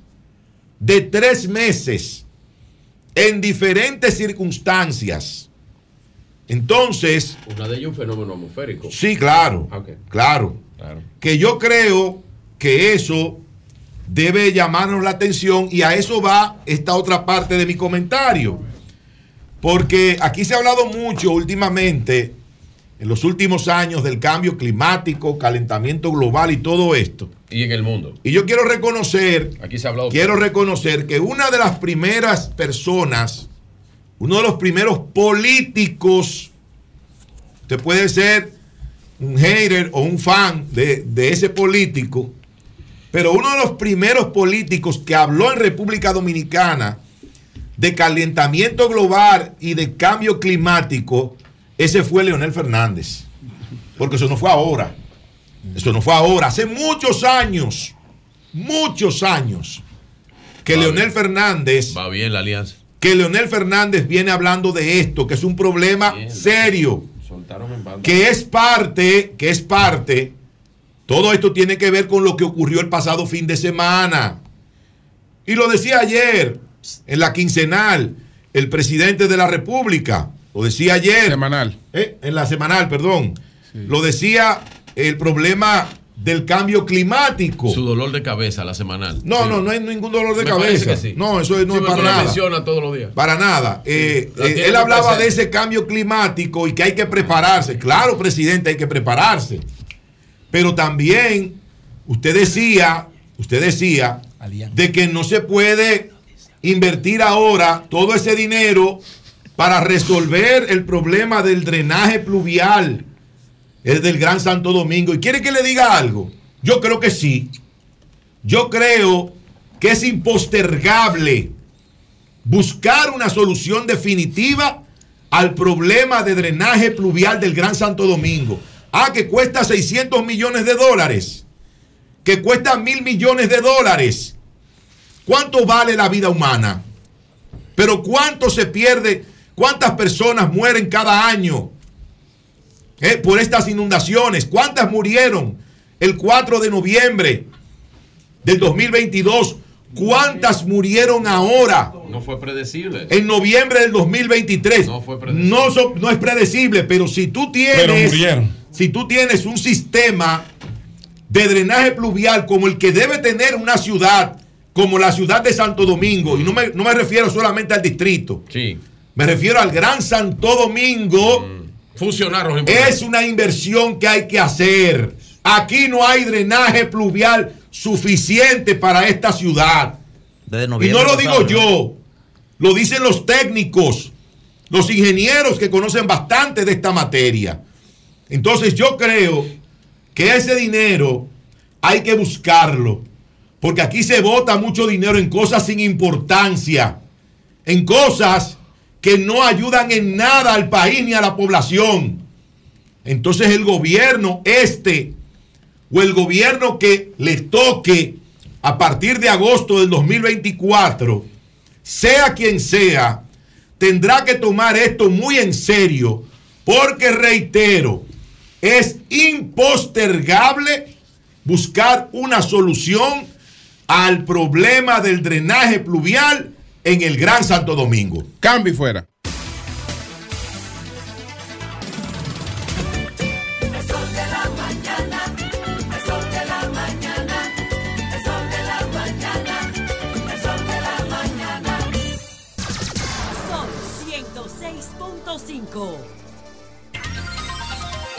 Bueno, tenemos a Graimer Méndez del Sol de la Tarde en la línea telefónica porque después de su comentario de ayer en el Sol de la Tarde, él fue objeto de una amenaza ¿Cómo? pública. Entonces, tengo entendido que eso ha sido puesto en conocimiento de algunas autoridades. Buenos días, Graimer, para que nos explique qué es lo que ha pasado. Buenos días, Julio, y buenos días a todo el equipo y a la Buenos días, Gray. Cuando pasó el evento tan terriblemente lamentable de la caída de, los bloques estos de- del paso a desnivel, cuando yo vi esa información, yo de verdad que se me arrugó el corazón. Yo me imaginaba los momentos de angustia ahí y publiqué eh, un tanto molesto y airado que no, que no, que no y que era inaceptable y que eso debe investigarse bajo y con esas circunstancias lo mínimo que se podía hacer era destituir a un ministro de obra pública. Eso yo lo puse bajo ese esquema de angustia. Pero no por tema político ni nada de eso. Yo no yo no veía nada de eso en ese comentario. Ahí se desató una jauría, pero una cosa bestial contra mí. Y eso se prolongó con, con muchísima, eh, muy ríspido y agresivo. Y ahí comenzaron a que, que si Lionel, que si, que, si, que si se hizo en tal año, que se advirtió no sé qué. Y ahí se comenzó un debate de que, coño, hace 25 años, y tú me estás hablando de una cosa que acaba de ocurrir, cuando tú estás buscando excusas de hace un cuarto de siglo. Bueno, yo argumentaba que eso era un tema de falta de mantenimiento, tal y tal. Pero a mí no me importa cuál era la situación en sí, sino la tragedia de nueve gente muerta, aplastada y ahogada. Es una cosa inenarrable. Entonces, yo he dicho, yo he sostenido que eso, con mantenimiento, eso es lo que yo he dicho desde mi óptica, que hubo un descuido y ahí comenzó ese tema. Entonces, con el comentario de ayer, con esa jauría encima de uno, porque no respetan nada, mi comentario de ayer sobre el tema de Deligne, que se había aprobado 140 millones de dólares el año pasado para mantenimiento de carretera y, y asuntos viales, mantenimiento viales en el que está eso. Entonces, de tanta gente, hubo uno que específicamente dijo que a mí había que callarme. Ey. ¿Quién fue eso? Este, ¿Cómo se llama la cuenta? No, yo la mandé y entonces después yo, tu- entonces me- yo le escribo, tú- es una amenaza. Entonces el tipo me dice, eh, desconsideró mi, mi comunicación y al final dice también que yo soy un peligro. Ok. Entonces, entonces yo le yo escribí entonces, tagué a la cuenta del PRM, tagué a Carolina y tagué a Paliza.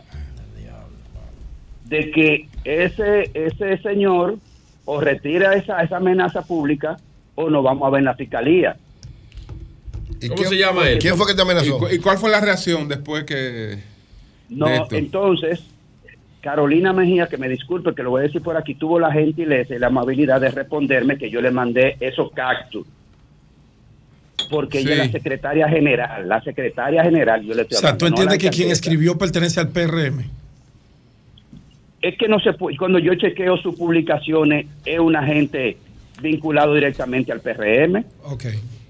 Entonces, entonces, ¿qué yo le dije a Paliza que no ha respondido? ¿Qué le dije a Carolina? Como autoridades del partido, no como gobierno ni alcaldesa. Porque lo único que yo tengo de Carolina Mejía es agradecimiento por el trato que me ha dado en circunstancias específicas. Es una gran dama. Sí. Entonces, yo le estoy hablando a la secretaria general del PRM. Y quiero que sepa también que Rosa y quiero que sepa también que Rosalba Ramos, la fiscal del distrito, me contestó lo que yo le mandé también. Entonces, ese tipo de cosas no puede ser. No puede ser, no puede ser, la política no puede ser eso. Yo tengo el derecho de externar mi opinión como comunicador. Yo nunca he sido re- irrespetuoso. Ni te detengas por eso, hermano, que esos son grupos Claro. locos que andan en las Eh, redes fanáticos. Hay un grupo de locos, Que hay tienen un, temor dijo un a amigo tuyo y mío que está en las redes. eh, el de la Link. Bueno, eh, que el el asunto- grupo es loco, que él tiene en El de grupo. la Lincoln. No, Eh, espérate. no El de la Lincoln ya había de la Vamos a concluir con esto. Entonces, ¿qué- de- decía Grayman. Esto está lleno de fanáticos. Él escribe Sí, eso quizás solo en modo desafío y en modo querer Claro. considerar y eliminar a uno en sus argumentos, pero hay fanáticos que Claro, dicen, ah, claro. bueno, que le siguen, que le siguen, sabes, se sí, inscriben en eso. Nos pasa Bueno. a todos los que ¿quién de una manera u otra ¿Quién te criticamos algunas políticas públicas del actual gobierno. A mí, va, yo Bueno, no leo nada de eso. entonces, eh, eh, Graimer, No. eh, bueno, eh, ya esa, esa Claro, eso persona. fue muy directo. Esa persona está, esa cuenta está notificada. Claro. La- las autoridades deben hacer su trabajo ahí también, porque eso es una amenaza velada. Y me parece una cuenta creada. Bueno, Bueno, pero se dan el que cuenta la creó creó. debe. Exacto, el que la El creó que creó sabe quién es y lo-. Pero hay una amenaza. Sí. Hay una ¿Tú me amenaza. entiendes? Claro. Tú sabes Claro. que yo quiero No, aprovechar esa llamada de Grimer. Sí. Hace días. Grimer, Que escúchame, quiero- ayer, ayer, sin embargo, en la aparte de esto, lo que esperamos que, que sea un asunto aislado y que las autoridades lo investiguen. Ayer el ministro eh, pues intervino en la, en la semanal Ajá. Sí.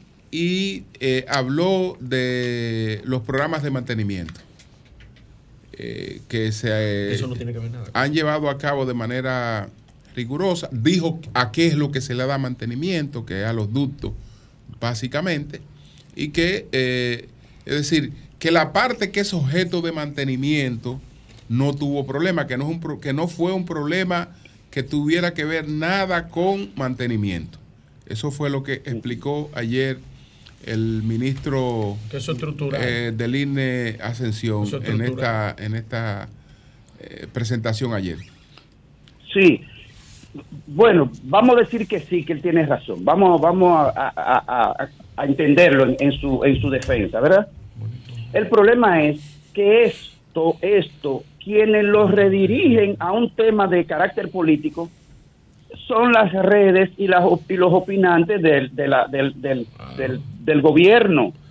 No, eso no es verdad, y del. PRM. No, eso no es verdad, Eso se pudo haber manejado. Mira, nada más por las nueve muertes aplastadas y ahogadas ahí. Solamente por eso Gra- había que Gray, respetarlo. Gray, discúlpame, hermano querido, pero yo te puedo mostrar en mi teléfono quiénes empezaron a hacer eso con print screen y los grupos y quiénes son los grupos de redes sociales que intentaron, y son todos a favor de la oposición, intentaron cambiar la percepción hacia una percepción totalmente negativa y sobre negligencia del gobierno. Y esos grupos corresponden al PLD y la Fuerza del Pueblo. Y te puedo decir en privado quiénes están en esos grupos. Y los tengo en mi celular. Y ayer cuando Bueno. supieron que yo tenía la información, empezaron a salirse los líderes de esos grupos que estaban ahí dirigiendo Pero eso. los líderes dilo- opinaron de eso. Dilo, Bueno, dilo. Ante la sociedad, eso hay que decir, no, yo voy a- presentarlo a Bueno, su tiempo. Bueno, pues, está bien. Bueno, Eh, sí. mi comentario de ayer, en el día de ayer, en el inicio de mi comentario, yo dije que no era momento de caernos a culpas. Claro que eso era una falta de respeto, de dignidad. A Sí, toda claro. la gente muerta y particularmente a los que murieron aplastados y ahogados ahí. Estoy de acuerdo. Nadie como que se ha detenido los momentos de angustia que eso que eso aconteció. Yo lo yo lo remito a una película de cuánto vale una vida protagonizada por Michael Keaton sobre la, la de, de cómo había que pagar a lo que a lo que bombardearon la, la, la torre Sí. gemela que, que- que- que explotaron la torre gemela. Veinte años después hizo una película titulada ¿Cuánto vale una vida? Carajo, fueron nueve gente en situaciones de, de- de- indeci- indecibles. Coño, y nos vamos a quedar culpa. Entonces, ah, que esto, que lo otro, nada más porque estamos a puerta de una elección. Entonces, la vida humana ya no vale dos pesos en este país porque estamos en elecciones. Bien. Siempre bueno, no, pues, no, pues no, no, gracias. esto. Gracias, No, gracias, gracias. Gracias. Permíteme pensado. decir esto, Julio. Gracias, lo Para conectar ahí. Bien, bien. Permíteme decir esto. Joan, ponme, por favor, que tengo días por denunciar esto. Yo le presto tanta, tan poca importancia a las redes que a cosas que son importantes de ahí se me van. Mira, esa cuenta que dice Pedro Jiménez del Tiempo. No sé cómo mi amigo Vinicito comienza a subir todo lo que le llega. Uno tiene que tener algún tipo de filtro en, en las cuentas, sobre todo gente con tanto nivel como él. Dice Pedro Jiménez del Tiempo con Ah, una foto mía. una persona que llama así. No, eh, tiene una foto mía. Ah, Sí, sí. Es una cuenta que se creó para hacerme daño Ay, sí. políticamente y moralmente.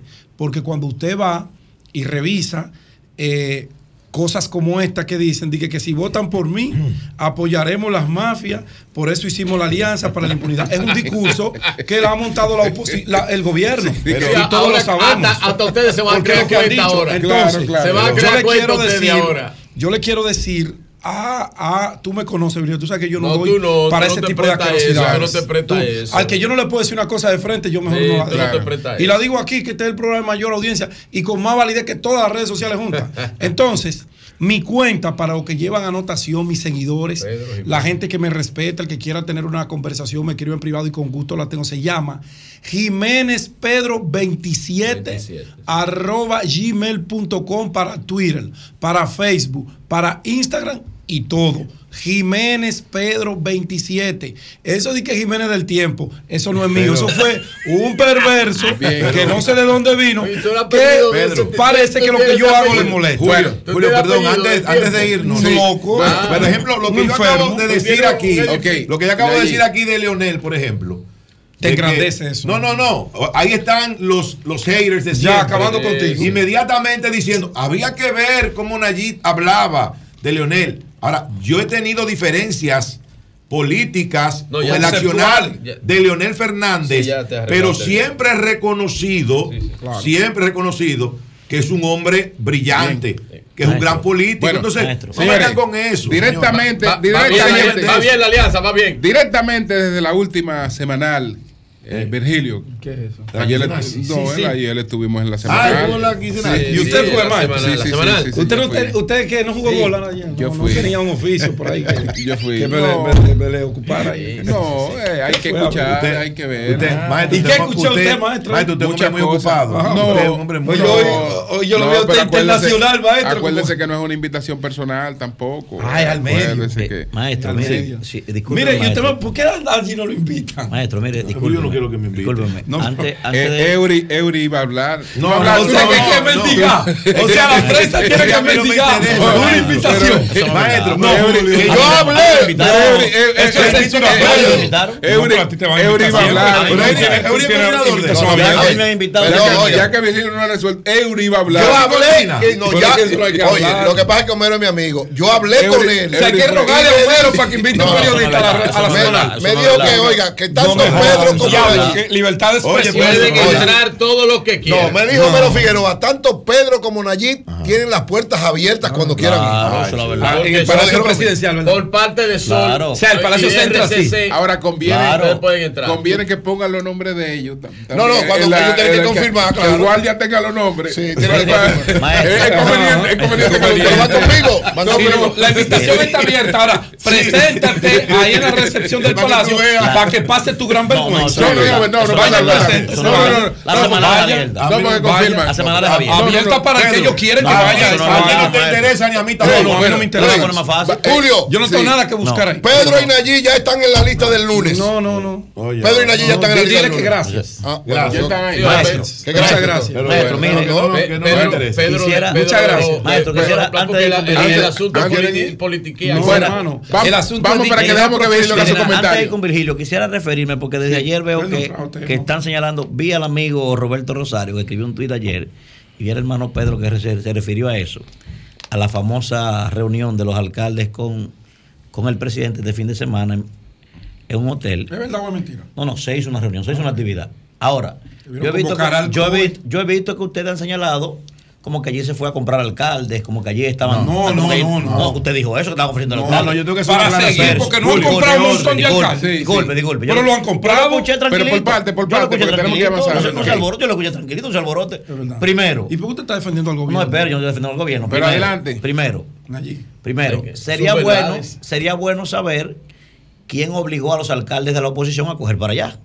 Es lo primero, ¿verdad? Porque si usted dice, bueno, el gobierno se fue para Punta Cana, porque yo que primero, ¿eh? Pon un imán cerca de la arena. No, no espérese. Pon un imán cerca de la arena. Si usted está diciendo, si usted está diciendo. Falta información y yo la. Espérese, si usted está diciendo que el gobierno fue negligente y se llevó a sus alcaldes para Punta Cana, me imagino que la oposición no debió ir ahí. Falta información. Que eso fue lo que quiso, lo que no, lo que no dijo Roberto Rosario. Hermano. Usted tampoco. Espérese, yo lo escuché tranquilito a ustedes. Espérese. Segundo. la pata a la mesa. Segundo sería bueno aprovechar este medio que es tan importante para, para, que algún alcalde llame y se la juegue y de la primicia y diga, a mí me ofrecieron comprarme Juan Pérez, sería bueno. Sería bueno. ¿Qué fue lo que pasó? Oye lo que pasó. Escuchemos escuchar lo que pasó? Escucha lo que pasó. Lo que pasó fue que el presidente el presidente dispuso 1.200 millones para que los alcaldes sigan construyendo y 388 para Navidad. Eso es lo que pasó. Estás perdido. Estás perdido. Estás perdido. Déjame informarte. A ver, déjame informarte. ¿Qué fue lo que pasó? En el mes de noviembre de cada año se realiza lo que se llama la Asamblea General de. Municipios, que es donde se aprueba el presupuesto que tendrá la Liga Municipal. Dominicana para el año siguiente. Para su información, Estamos de acuerdo con la Asamblea General de Municipios está constituida por los 158 alcaldes municipales que son los que participan de esa asamblea. Y eso era lo que se estaba haciendo allí. Parece, que, Roberto, eso no lo sabe. Ni no, sabe, no sabe, si. Dijo otra cosa, si dijo otra cosa, no sabe. Aquí el tuit, míralo aquí. La pregunta es, oiga, ahí, ahí se estaba realizando eso y son los alcaldes, porque es del presupuesto de los ayuntamientos que sale el presupuesto de la Liga Municipal. Dominicana y por eso los alcaldes tienen que aprobarlo. Atención, y lo Roberto aprueban te informan a través de la Asamblea General de Municipios. Eso, no es nuevo. Se hace siempre. ¿Qué fue lo que dijo Roberto? en noviembre. Vamos a escuchar lo que dijo Roberto dice Rosario. Mírelo aquí. Las autoridades municipales y principales del país, sin excepción, en vez de estar tomando las medidas preventivas frente al fenómeno climático anunciado, estuvieron tres días en el hotel de Punta Cana, Bávaro Palas de Luz. Aún falta por confirmar la presencia del presidente en reuniones y conversaciones bilaterales con algunos alcaldes. ¿A dónde dice eso? Pero el presidente fue. Tengo que decir. Pero el presidente fue. Infórmalo otra vez. El presidente fue. El presidente fue. No, adicional de Atención, el nuevo socio presidente. Terminamos. El va a informar. No nos están entendiendo nadie. Estamos hablando todos El nuevo estratega del gobierno escribió un Twitter. O sea, nuevo no. Que ya decidió dar la cara porque le daba vergüenza. Escribió un Twitter. ¿Quién? El señor Rafael Núñez donde explicaba que él acompañó al presidente a esa asamblea de municipios y que regresaron el viernes. La pregunta es, ¿de qué era la asamblea allí? La Asamblea General de Municipios, que te voy a decir lo siguiente. No, yo te quiero hacer una pregunta. Desde que Luis Abinader es no. presidente, un perdón, desde que Luis Abinader es presidente, ha asistido a todas las asambleas generales de municipios en los últimos tres años. Ah. Fue de- a, la, a la primera en el 2020. Él le ha prestado interés Fue en el especial a 2021, en el 2022 y ahora también. Ok, entonces esa era la asamblea. Yo no critico la asamblea, era eso. No, Ahora, no, esa no, asamblea se no, posponer. Sol 106.5. 9.33 minutos. Virgilio, adelante. Hablando es que uno se entiende. Gracias a todos los que nos escuchan a través de este Sol de la Mañana de Sol 106.5 RCC Media, la Catedral de la Opinión en la República Dominicana. Y seguimos hablando sobre este último evento, fenómeno atmosférico eh, que nos golpeó con más de 430 milímetros de agua en un tiempo menor a 8 horas. Solamente en un día, 8 horas, 10 horas de un día, 400, más de 430 mil- milímetros de agua. Y no había forma de saber la cantidad de lluvia, no había forma de saber la magnitud de esas precipitaciones. Presidente, en la semanal, ayer hablaba del cambio climático y decía cómo nosotros en el Caribe no somos lo que hemos provocado los cambios climáticos, pero somos de los más afectados con esos procesos, con esos fenómenos atmosféricos. Y dice, bueno, habrá que buscar fondos. Y hablaba de la primer ministro de Barbados, que es una de las abanderadas para que países como nosotros pues obtenga fondos de los responsables del cambio climático que son esas grandes naciones. Interesante ese punto de vista porque es verdad lo que dice en este programa María Elena y es verdad lo que dice José La Luz, que aquí estamos todavía en pijamas en los términos medioambientales. La República Dominicana que se ha convertido en un país en desarrollo, en desarrollo, todavía los temas medioambientales eh, nosotros los manejamos como si fuera hace 100 años. Porque es un tema de educación. Hay que incluir eso en la currícula de los niños. Hay que trabajar programas educacionales. Y sí, hay que acceder a fondos, a fondos que te permitan, que permitan a países como nosotros, pues eventos como este, nosotros poder tener algún tipo de fondo para poder subsanar los problemas que luego vienen. Porque cada año nos golpea un fenómeno de forma diferente. Este fue el fenómeno de mayor precipitación fluvial jamás ocurrido en la República Dominicana o que los registros históricos lo tengan ahí. En cuanto a precipitación, en cuanto a agua, porque usted puede tener un fenómeno que con la brisa huracanada, huracanes de 200 kilómetros, más de, más de 150 kilómetros que han golpeado la República Dominicana en diferentes momentos. Pero la precipitación, el agua, que es algo que tiene la forma de cómo salir siempre. Olvídese, el agua busca su forma, porque es el agua. Y en un momento había un artista marcial, eh, Bruce Lee, que decía, be like water, sé como el agua, porque el agua, eh, eh, y él se, se refería a la capacidad de adaptarse, de entrar y destruir o golpear. Y el agua tiene esa desgracia para nosotros, los dominicanos, de cara a estos cambios climáticos ocurridos. Miren, cosas que dijo el presidente que son importantes de notar,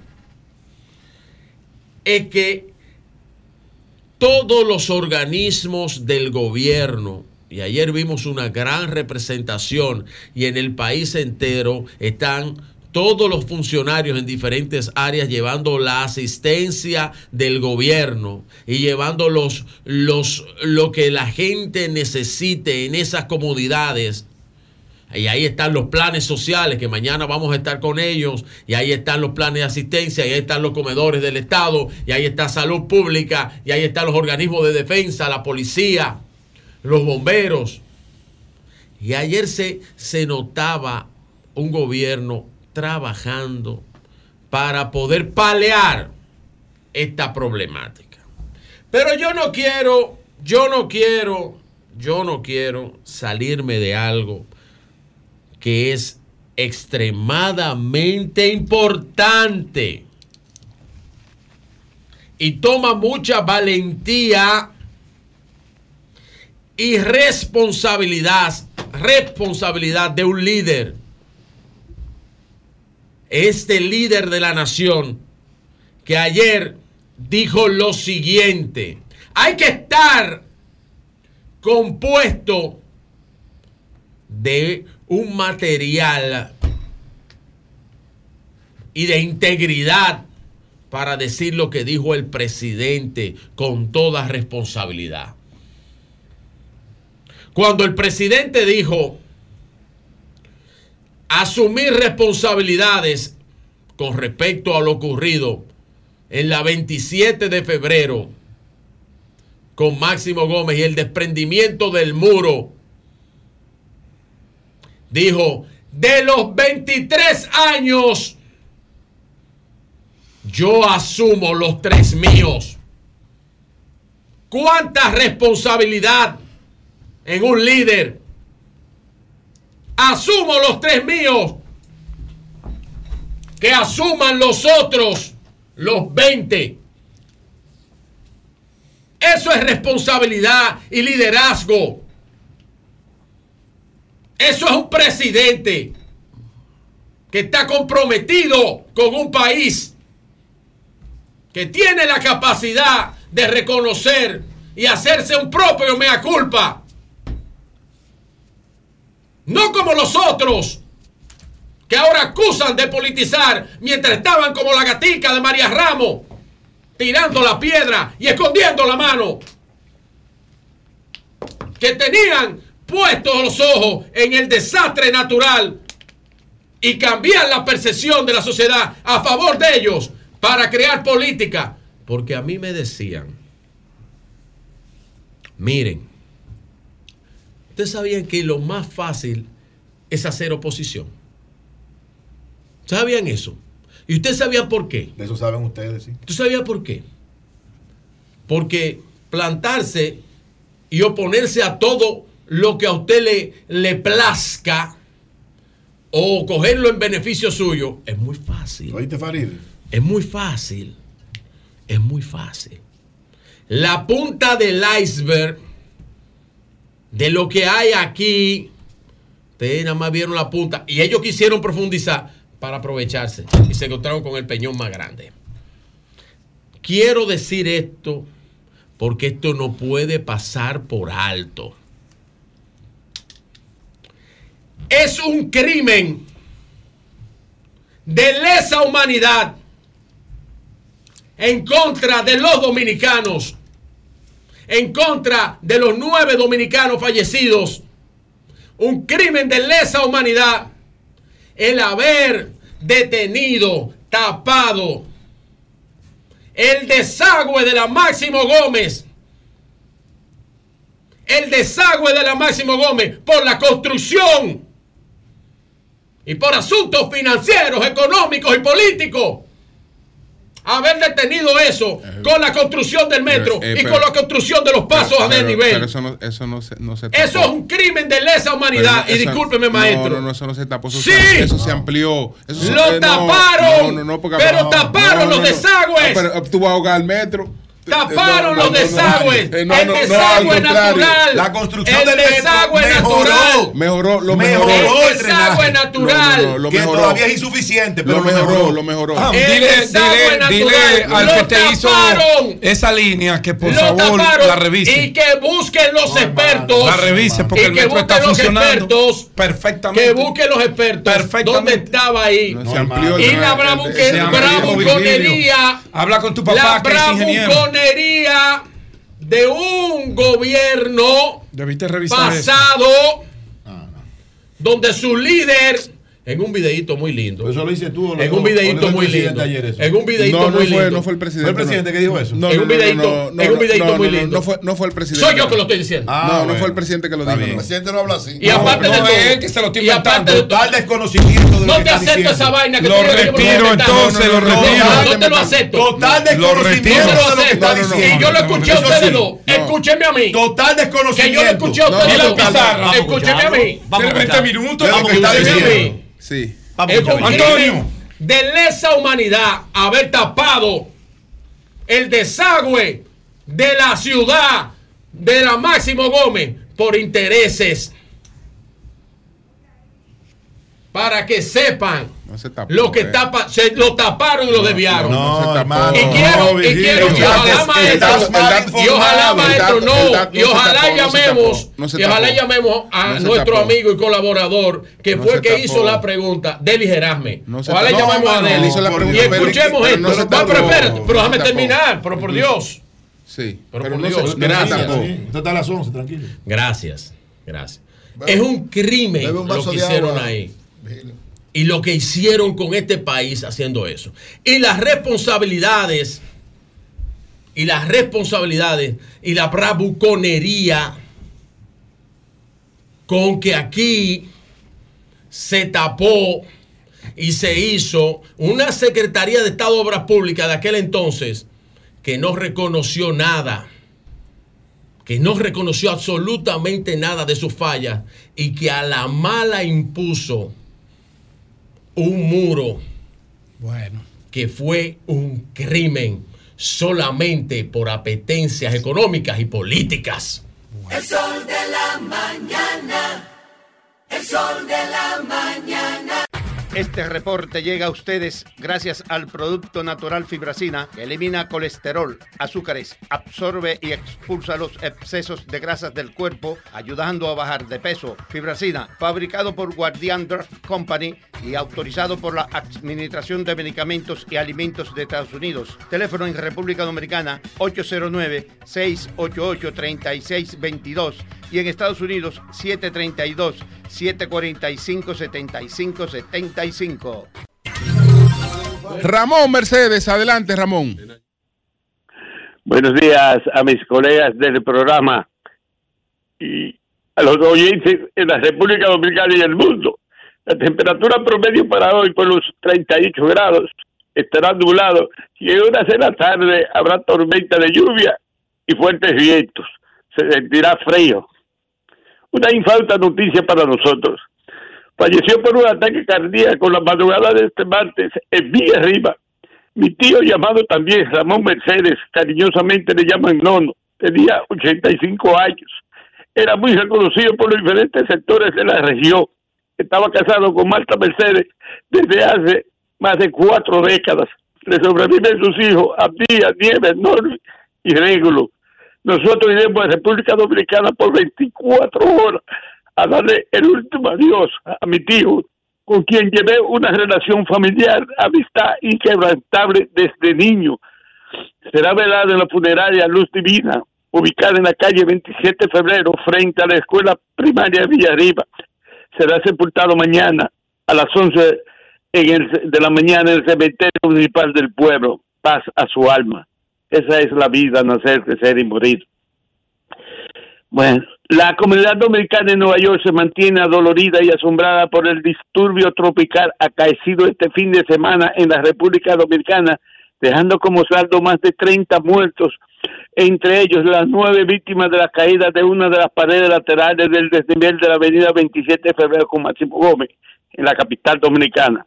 Asimismo, evacuación y desplazamiento de miles de personas, daños materiales en vivienda, infraestructura, negocios, deslizamiento en todo el territorio nacional donde existen familiares de los quisqueyanos residentes en la urbe. Eh, mm, por otra parte, la edición anual de los premios urbanos 2023, dirigido por dominicanos y que estaba pautada para este lunes 20 de noviembre, fue pospuesta para el lunes 4 de diciembre atendiendo la situación de emergencia que vive la República Dominicana por el disturbio tropical. El evento será a partir de las 7 de la noche en el Mirland Auditorium, ubicado en el 173 de la avenida Fort Washington, en el Alto Manhattan. Asimismo, para los fines previos y posteriores a la celebración del Día de Acción de Gracia en los Estados Unidos, se espera un récord histórico de viajeros por avión y carretera. La celebración será este jueves 23 y se espera que alrededor de 55 millones 400 mil personas viajen entre este miércoles y el próximo domingo. Esa cifra incluye 49 millones de personas conduciendo.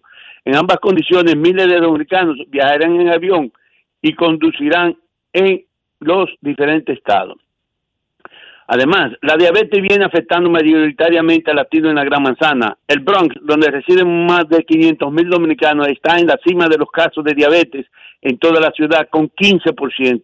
Luego Queens y Staten Island con 13%, Brooklyn con 11% y Manhattan con 10%. En los últimos años, la diabetes ha aumentado un 50% en Nueva York. Según informe de los Centros para el Control prevención de enfermedades, aproximadamente 37 millones de personas en los Estados Unidos tenían diabetes y mueren 103 mil anualmente. El alcalde de Adam firmó ayer una nueva ley que exige a negocios que tengan más de 15 locales revelar el contenido de azúcar en sus menús, a fin de que los neoyorquinos puedan saber lo que están consumiendo y optar por mejor hábitos saludables. Además, asimismo, el Departamento de Policía de Nueva York, considerado el más grande de Estados Unidos, con 36 mil oficiales y 19 mil empleados civiles, tendrá 4 mil agentes menos en las calles para el 2025, debido al recorte del 5% que la alcaldía impondrá a las agencias municipales por las crisis migratorias que no ha obtenido el apoyo del gobierno federal.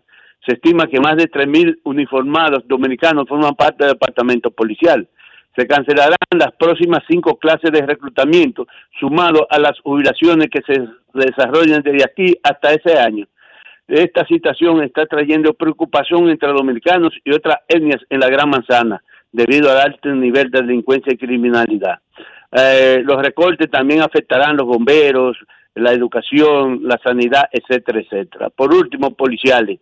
Pipán, pipán, tituá, tituá, una mujer muerta a tiros y su hijo de 26 años heridos de gravedad, ambos baleados por quien fuera esposo de la fémina y padrastro del joven. El hecho ocurrió en el inmueble número 17 de la Avenida Luciana en Brooklyn. Regresamos al estudio. Ramón, bueno, toda nuestra solidaridad por el fallecimiento de, de tu tío. Tu tío, claro. Eso, eso ocurrió, eso ocurrió aquí. Él estaba, él estaba enfermo, Ramón, tú explicaste.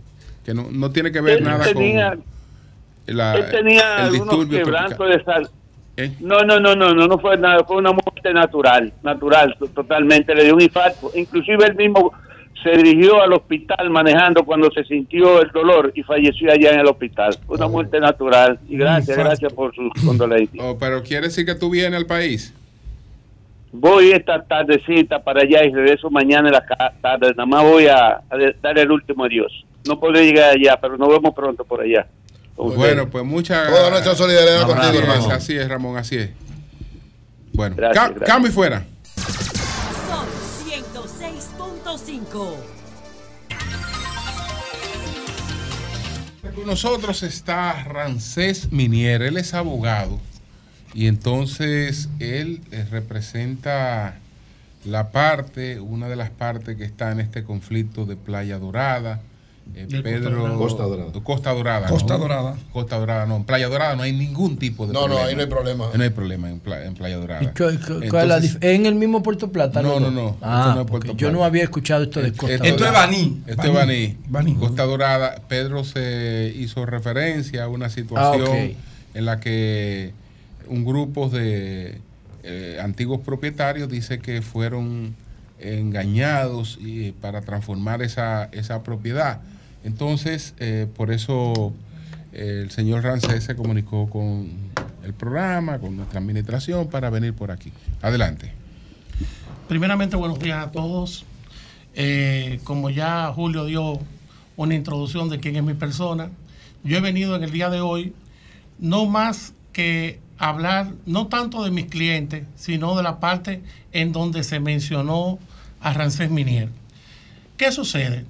Rancés Minier es una persona que siempre ha vivido, porque así su fe católica lo ha llevado, a la paz, al amor, a la conciliación, al derecho de oír y escuchar, al derecho de saber lo que piensa el otro y ponerse en el lugar del otro. Eh, lo primero que quiero aclarar es que, de acuerdo a lo que dijo el compañero Pedro Jiménez, que hubiera sido yo que había borrado la conversación que nosotros habíamos tenido Claro, doctor, usted la eh, borró. por, Usted la- cuando por usted me ella. escribió, dije, usted la borró. Bueno, lo bueno Fue es usted que la borró. lo bueno es que todas estas redes sociales, al ser tan modernas, deja rastro de todo. Yo en el día de ayer noche le mandé a Lía dos, sí. sí, dos capturas de la pantalla que pasaba, porque como digo, esto Rancés Minier no es un solo abogado, sino hay un consejo de defensa que siempre tengo que transmitir todo porque no es una defensa que lo llevo a título personal, sino que la compartimos varios abogados.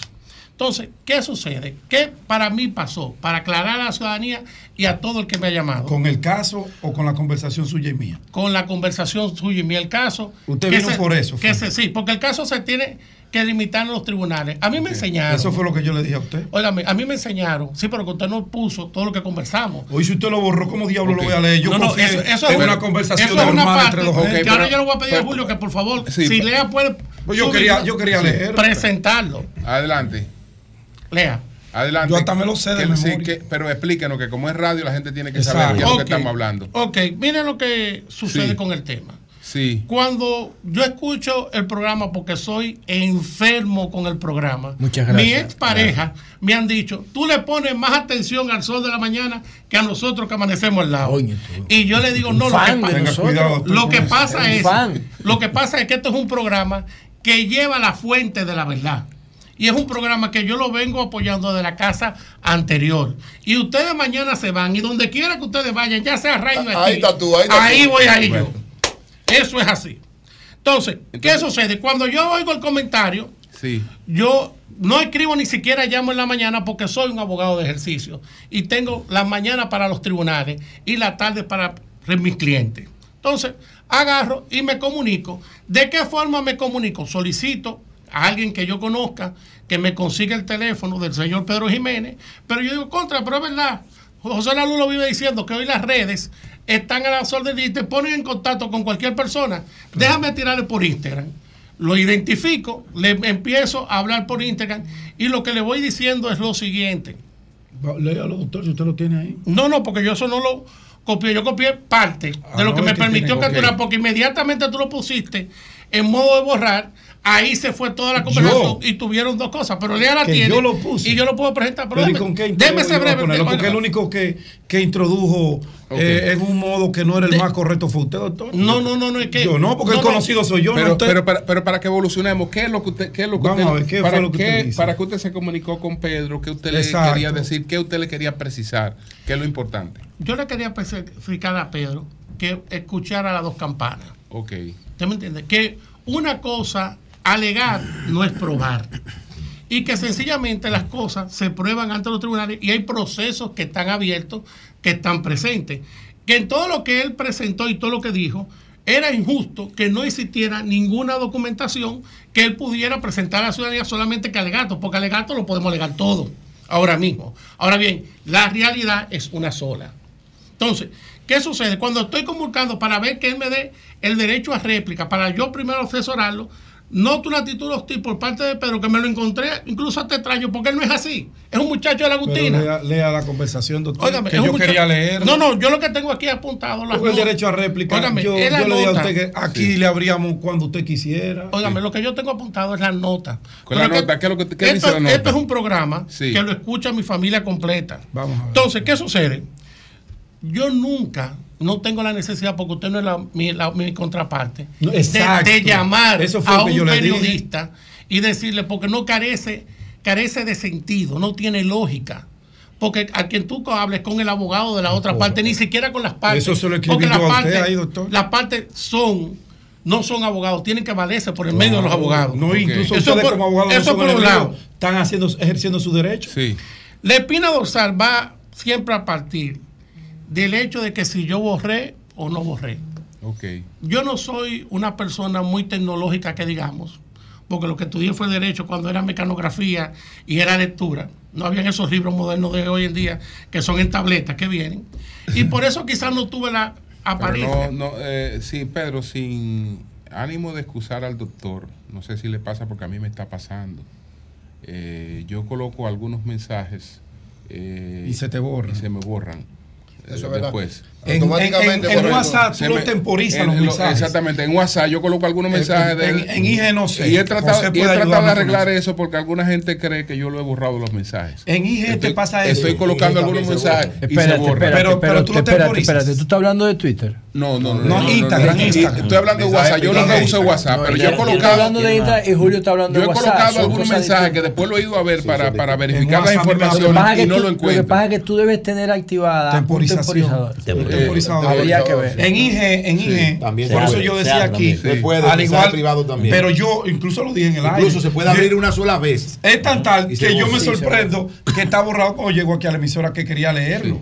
Completo Entonces, la doctor, pero ¿qué era lo que usted le quería decir a Pedro? Sí, vamos a ver, ¿Qué fue lo que doctor. Entonces? Vamos a ver. Continúo. Mira, pues yo hasta veo al doctor Oye, como un tipo oye, bueno. usted no no, tenía nada con- usted era compañero de partido. Oye, ustedes ustedes no hay de- maldad, de- ¿eh? eh, No, eh, yo no- ahí no Usted compañero de partido y te conoce la gutinita, ¿lo Y sabe? usted de allá, de la Gutinita. Calle Es más, 45, yo- número 36. ¡Ay, Pedro! ¡Ay, Pedro! ¡Ay, Nacido y criado. Ahorita va a tener Carrillo. Vamos a ahorita- va a tener el doctor, el doctor, el doctor, doctor, ahí, admítalo. Me dice doctor, yo iba a votar por ti, pero ya no. Digo yo, Ah, oye, doctor, pero, pero yo te no tengo que ver con ese Pero que te caso. conocía la gutinita. Pero entonces- yo no tengo que ver con ese Mira, caso. mira, el este, este- mira, este es un abogado que se le ve que antes de coger un caso, analiza bien. Yo le digo, doctor, doctor, pero no una- es que viable está para la demandando ahí no hay maldad en Pedro, hay ese dos cosas que yo no negocio Usted debió venir en mi vida. Oye, hay una negocia. cosa que yo eh, estaba en el interior, Pedro. Sí. Yo soy abogado de ejercicio, yo no soy abogado de chisme de farándula. Ay, no voy a los dueños del circo, ay, ni a los nada de esa vaina. Ay, ay, ay, Óyeme lo que sucede. un, saludo Mira, para mi hermano Santiago. Matías. Para yo poder quejarme, para yo poder vivir criticando al gobierno que esté, yo no lo negocio con absolutamente nadie. Yo soy de los votantes que duro 45 minutos hasta media hora viendo la cara de cada persona que voy a subrayar. Míralo y voy a cumplir en diciembre, el dije. 4 de diciembre voy a cumplir años.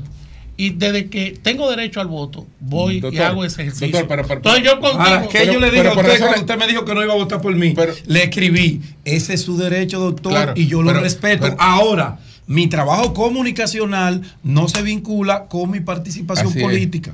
Así. Ahora bien, ¿Sí o no? Algo, sí, sí, Sí. Ah, esa parte ahí. sí, esa parte. ahí. Ok. Míralo, oye, esa parte sí tengo que admitir. Doctor, Ahora usted trató ahí como de Doctor, persuadir. doctor, ¿a qué nivel, Diga la verdad. Doctor, ¿a qué nivel está este, este proceso? Vamos a hablar del caso. ¿Dónde doctor. se va Vamos a hablar del ¿Cómo, caso. cómo se está Olvídese dirimi- de ese chisme ¿Cómo se está dirimiendo No, eso? o- óyeme, lo último yo quiero que Pedro me responda. Vamos Ah, a no a mí, al público general que lo está viendo.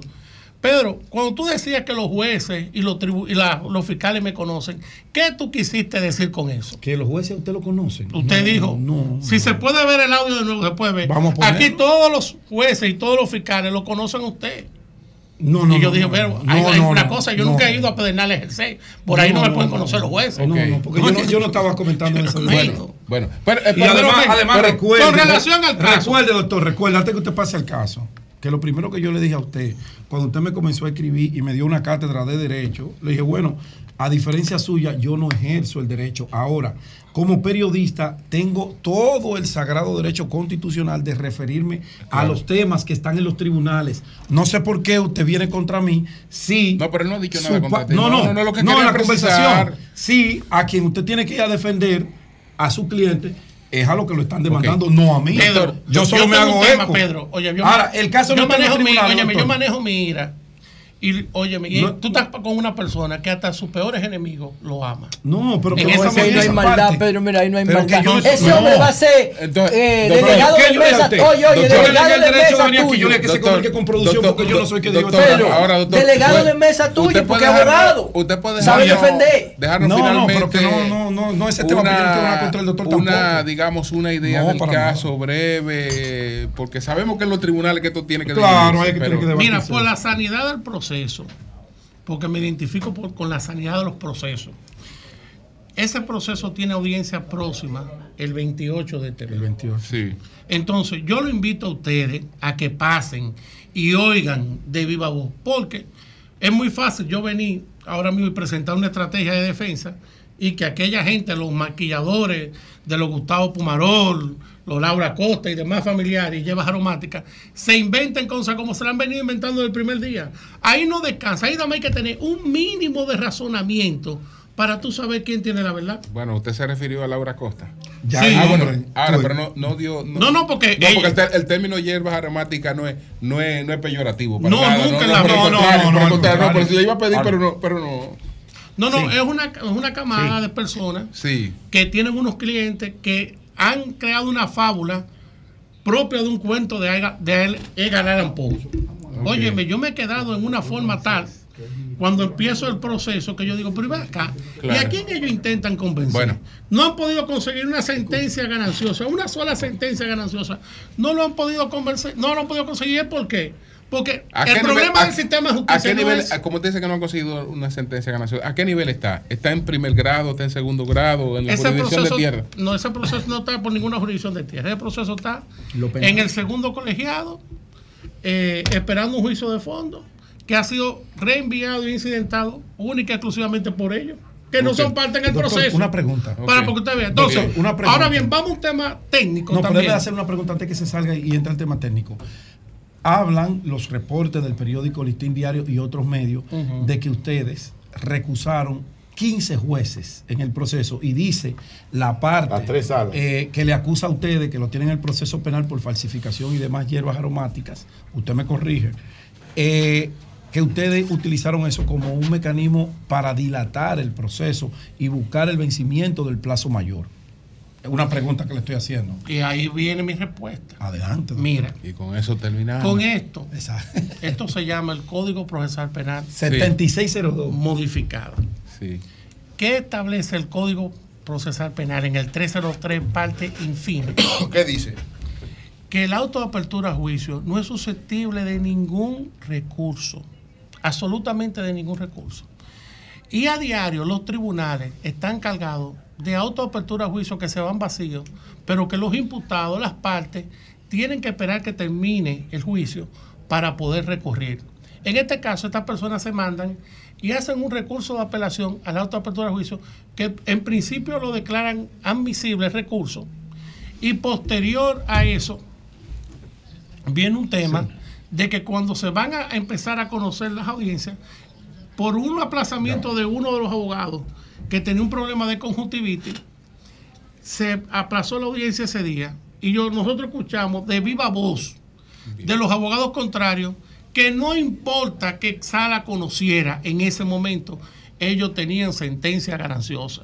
Entonces, un juicio que no se puede posponer por absolutamente nada, porque no existe la figura de el- la proposición de juicio. Se supone que el juicio tiene que ser continuo. En ese sentido, se está proponiendo hasta tanto una supuesta corte que para mí son todos personas honorables. Ahí hay profesores míos, ahí hay personas que yo respeto por el trayecto que tienen.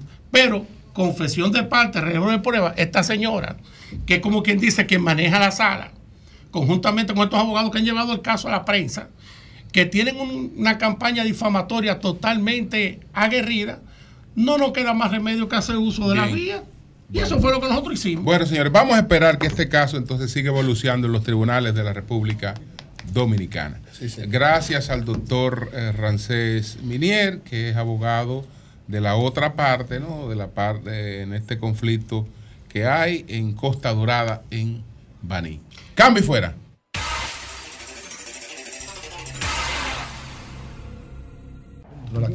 Buenos días, adelante, buenos días.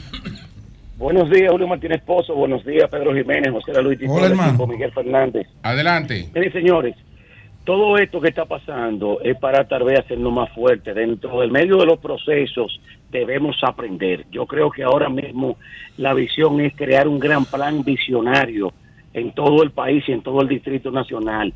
Y qué bien que Luis Abinader esté enfocado a eso. Yo creo que los políticos de más de 30 años tienen que reiniciarse de nuevo para ver el desarrollo que puede tener el país y ponernos a la altura no solamente de Latinoamérica, sino de Norteamérica. Gracias. Bien. Buenos días, adelante. Buenos días. Buenos días. Salud. Adelante, buenos días. Buen día. Eh, preguntarle a Virgilio, cuando él, eh, se refiere a, a carreta vacía, ¿a qué, se, qué- en qué, eh, ¿a qué se refiere con ese término? Cuando habla de las alianzas. Perdón, cuando yo me refiero a qué, vuelve y dígame. menciona alianza de carreta vacía. ¿El por qué el término de carreta vacía? si Ok, mira, porque la carreta vacía, mientras más vacía, más suena. Ok. Buenos días. No es porque no tiene recursos, porque lo que, No, lo- no. lo que quiere decir que eso No, usted está diciendo no, que, no, que no, no, yo no que me he referido a eso, no, Ah, ok, ok. No, él en principio lo decía porque Claro. como no se habían anunciado en los lugares ni No, nada de es que eso. usted no estaba en mi Pero cabeza. ahora- mire, ahora usted no estaba está en- todo no, eso definido. En principio lo decía y lo vuelvo y lo digo. Sí, es la alianza No, ya de no carretas Ya no pega, vacías. ya no pega. Bueno, buenos días, adelante. Buenos días. Sí, buenos días. En el caso tuyo Muy- no, porque- Quiero dar, Ay, quiero dar Abel, y un- tus un caídas. saludo a todo ese gran equipo, pero principalmente a la persona que está prácticamente eh, representando al glamour y el prestigio en lo que es la política, Virgilio Félix. Gracias, hermano. Gracias. Un quiero, quiero también quiero también hacer otro pequeño aporte y es con relación al doctor que, que dice que se le borró se le borraron la llamada eh, la conversación del Instagram cierto Sí. Eh, mira hay algo muy importante se pone en modo es- efímero cuando lo dejan presionado un ejemplo buscando una conversación y le dan para arriba se pone automáticamente en modo efímero ¿qué sucede? la persona que está del otro lado se le borra la, la, la conversación pero si él lo deja presionada la pantalla y le da para abajo, automáticamente aparece en toda la conversación que él tuvo, que él tuvo con la persona. No fue que se borra, sino que se pone en modo efímero automático. Ok, ok. Pues gracias a usted. Buenos días, adelante. Buenos días, Adelante. Grupo de las Américas. Adelante, adelante. Mire, yo, yo admiro mucho y quiero a José Laluz. Entonces, yo le quiero dar un consejo. Que yo quiero escucharlo más allá del 16 de- del 19 de mayo del 2024. Entonces, él debe retirar la propuesta, la, la, la apuesta que él está haciendo, por favor, para poderlo seguir escuchando. Sí. Bueno, Yo estoy de acuerdo con usted. Está bien, gracias. Buenos días, adelante. Adelante. Sí, buen día. Mire, yo quisiera preguntarle a- a- al señor Nayib Ede y al otro que es candidato, al otro señor que es candidato por la fuerza A Pedro pueblo. Jiménez, no el otro señor, a Pedro. Jiménez. no le digan el nombre. Sí, sí, Pedro Jiménez, mire, yo veo Ya ustedes saben con lo que puede que venir. tienen intereses tan marcados, hagan opinión pública. Yo quisiera preguntarle a ellos, ustedes cuando sean diputados, ¿tendrán criterios independientes o, o, o obedecerán a su partido? Sus criterios están totalmente sesgados y marcados por un interés personal, o sea, eh, no debieran ser comunicadores, debieran ser políticos. Ah, no me diga. No, Ahora usted no va, No, usted va a venir aquí a trazarnos pautas a nosotros. No, pero no, disculpe, disculpe, pero en honor, en honor a la verdad, eh, y ellos ellos son políticos ambos. Claro. O sea, ¿Y qué no tiene es- eso de malo? No, no, pero que tienen, pero está bien, por Políticos eso. y comunicadores. Pero, espérate, espérate, eso tú tienes razón, pero, Pero yo es le bueno- conocí la voz. Pero es bueno que No tú le ¿y qué eso, es? tranquilo. No, yo le conocí Bueno, la voz. pero Va- no, vamos a continuar. bien, pero él Era- está era- diciendo, él no está, yo creo que no dice nada malo cuando él te reconoce como político. No, no, no, no, no, creo es un atrevido, queriendo trazar pautas. Yo soy, yo soy un político que habla por radio. Buenos días. Eso soy yo. Adelante. Buenos días, José. Eh, adelante. Jo- Jo- ¿Se fue José? No, no se ha ido. Escucha, pero te escucha, te escucha. Adelante. José, hermano, entonces, yo te respeto mucho, te admiro. Y yo en días pasados llamé y decía que una de las cosas que Luis Abinader prometió fue no aumentar la nómina pública y fue lo primero que hizo. Y en ese mismo orden, ahora mismo, en la mayoría de instituciones y ello en obra pública, están metiendo gente. Oye, yo tengo una vecina que apareció nombrada desde abril y le dijeron que debe entrar ahora porque hay auditoría. Y han metido un grupo de gente en las instituciones que tú ni te imaginas. Y a veces tú defendiendo esto, tú me dijiste que eso no es malo. Pero caramba, José, un hombre como tú. Bueno, buenos días, Pero adelante. Yo no entendí bien. ¿Él Yo está a tampoco. favor o en contra de eso? No entiendo, pero adelante, buenos días. tranquilo. Virgilio, Me dio. Adelante. Virgilio. Dime, hermano. Sí, mira, eh, eh, lo bueno es que tú reconoces que ya la carreta está llena. Nunca he reconocido eso. Eso lo, eso lo dijo usted. Bueno, buenos días, adelante. Eso lo dijo usted. Buenos días, adelante. No, tú tienes que reconocerlo De hecho, porque tú no eres de hecho, mezquino, De Virgilio. hecho, yo no he hablado. Tú de no eres la- una persona Yo no he mezquina. hablado de, de, de la alianza No, de ya no habló más de eso, No he hablado, Ya, ya, no he ya, hablado ya. del abrazo del borracho. Ya, no ya, he ya, vuelto a hablar de eso porque ustedes. Aparte de todo, los caínes que Bueno, vendieron. buenos a días, buenos días. No he hablado de ellos. Hablaré. Buenos días. ¿Qué es lo que dice el sol que más pica? El sol de la mañana, Dios mío, el sol. Adelante. Oh. eh, Elian Jackson, de aquí de Santo Domingo Este. Sí, adelante, hermano. Mira, quiero eh, acertar sobre lo que está pasando aquí con lo de la lluvia, realmente. Mira, en algunas poblaciones se han tomado sus medidas, en otras no. Yo aquí en Pantoja, realmente se tomaron una cuanta. Muchas personas aquí recogieron basura antes de ellas, obviamente. Abinader dándole el apoyo, pero veo súper bien con eso. A la ciudadanía que he notado que cada vez que pasa algo, un suceso así, como tantos fenómenos como ahora, da ya su, su presencia. Otra cosa que me llama la atención es que él dice que una vez que se le hace difícil realmente, ¿tú me entiendes? Porque es costoso, cada vez más se va poniendo más costoso los gastos aquí. Entonces dice que es costoso y un poco difícil, mete mano ahora con la nueva, eh, eh, esto, renovaciones de muchas, cosas. Entonces él quiere implementarlo con un fondo. Eso yo lo veo muy bien, eso hay que apoyarlo. Y realmente Leonel anda diciendo por ahí que eso de la política hay que soltarlo y ponerse lo que es algo nacionalmente, algo, volverse un país, una nación, lo que realmente nosotros somos. Entonces hay que comenzar dándole el verdadero apoyo. Bien. ¿Tú me entiendes? Buenos días, adelante. Buenos días. Adelante, adelante. Buen día, Ruth de Cebonao. Adelante, Bonao, adelante. Eh, muy concernada con la situación que estamos atravesando el país, pero da aliento saber y ver a las autoridades competentes trabajar arduamente para solucionar los problemas que hoy nos invaden a nosotros. Bien. Buenos días, adelante. Sí, buenas. Bu- a- adelante. Sí, yo creo que eh, tanto aquí como Pedro deberían de reconocer que el presidente Luis Abinader y el gobierno del PRM ha sido desde el principio el gobierno del presidente que más adversidades ha enfrentado en su gestión. Ningún otro presidente en los últimos 60 años había, había enfrentado tantas vicisitudes y tantas calamidades como el presidente Luis Abinader, que no ha gobernado, no ha gobernado ni siquiera un año y medio completo. No ha gobernado bien. Calamidad está sufriendo el pueblo dominicano. Ese sí está sufriendo calamidad. Y yo lo escuché. Bien, pues gracias a usted, gracias Ya, a usted. ya, ya yo escuché buenos días, buenos días, adelante.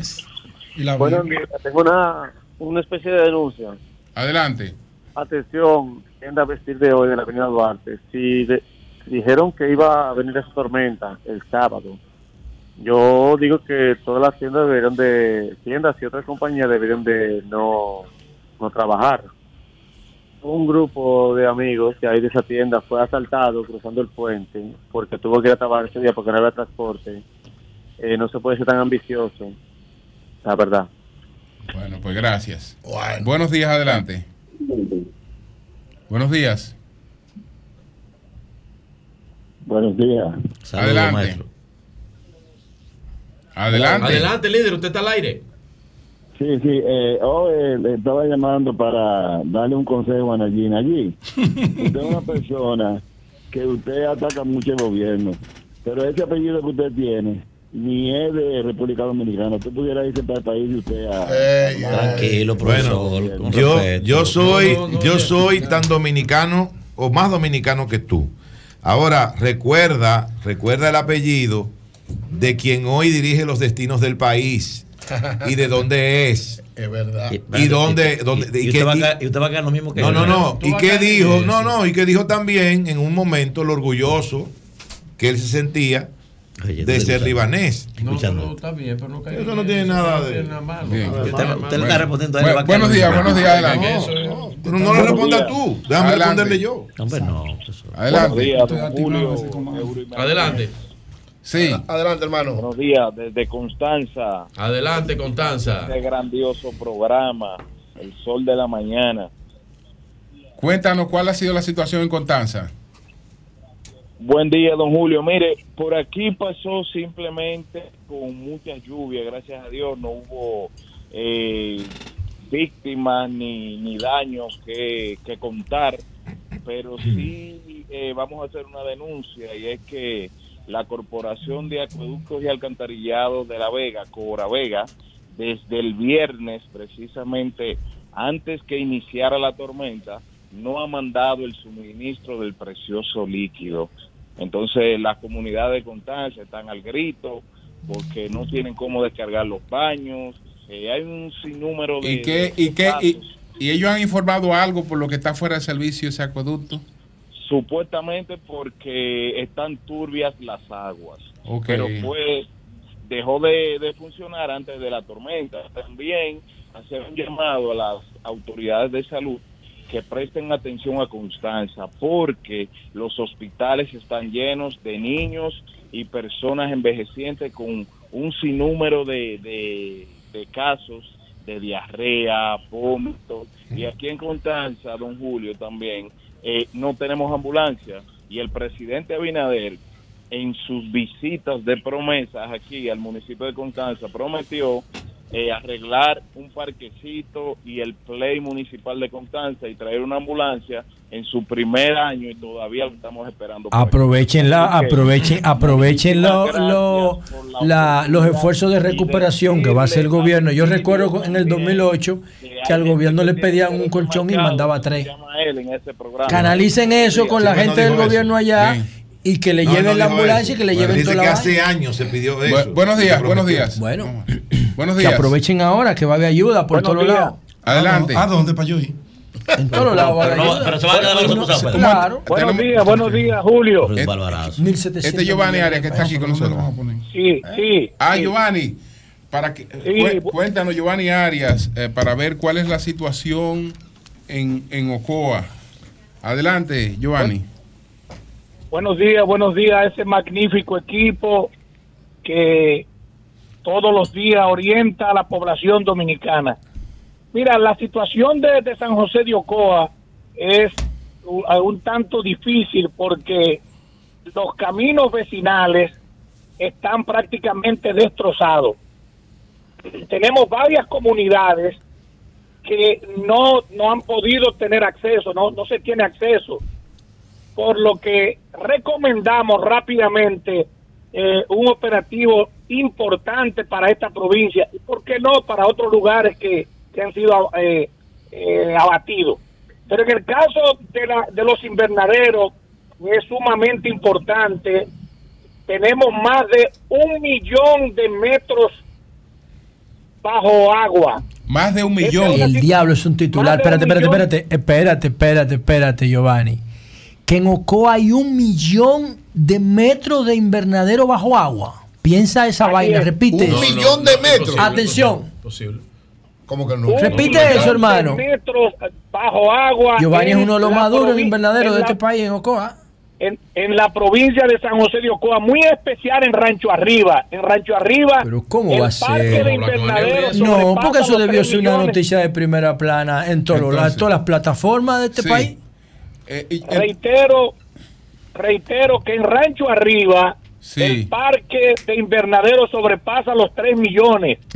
Y hay un espacio De más que de se llama. La Ciénaga que está prácticamente inundado. O sea, Y que es- estamos hablando de estamos que... hablando- y estamos hablando, quiero decirle, de un momento que los invernaderos estaban prácticamente sembrados porque es la época eh, final de año que se exporta hacia los países Sí. fríos. si, entonces- pudiéramos cuantificar eso en pérdida, ¿qué significa, Giovanni? El 30, va del 30% de Mira, todo lo mira, invernadero de eh, Ocoa.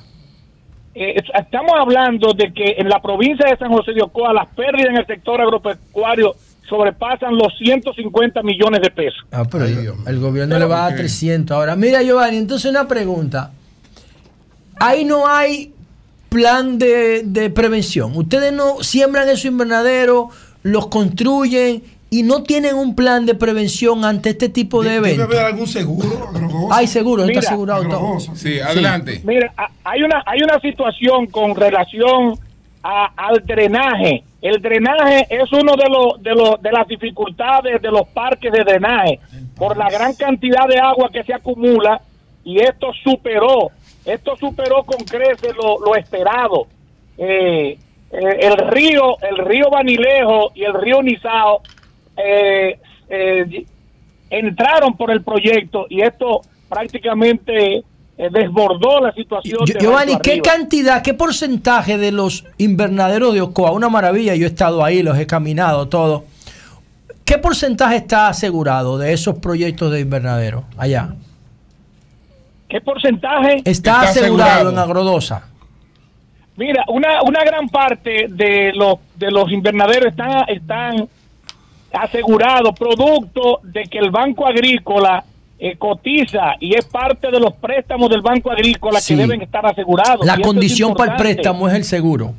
Una El de ellas. seguro, El, el banco, el banco hace su aporte significativo y esto hay que destacarlo que que eh, eh, hace su un, un aporte. Ahora, el llamado que nosotros hacemos rápidamente al gobierno dominicano es que hay que formar brigada para tratar de cooperar con el drenaje, eliminar las aguas de, de esos lugares y ver qué se puede recuperar de esta producción que es tan importante, que tiene contratos internacionales y más que todo el consumo local en la República Dominicana que se incrementa en diciembre y enero. Así producto del doble sueldo, producto Sí. de los dominicanos que están fuera Bueno, del lo van, a, que lo van a vender dos Yo- veces ahora. Giovanni, ¿el gobierno se ha acercado a ustedes? ¿Alguna de las autoridades han coordinado? ¿Hay alguna conversación? Bueno, el gobierno estuvo aquí en Ocoa en el día de ayer y hoy también viene el ministro de la presidencia.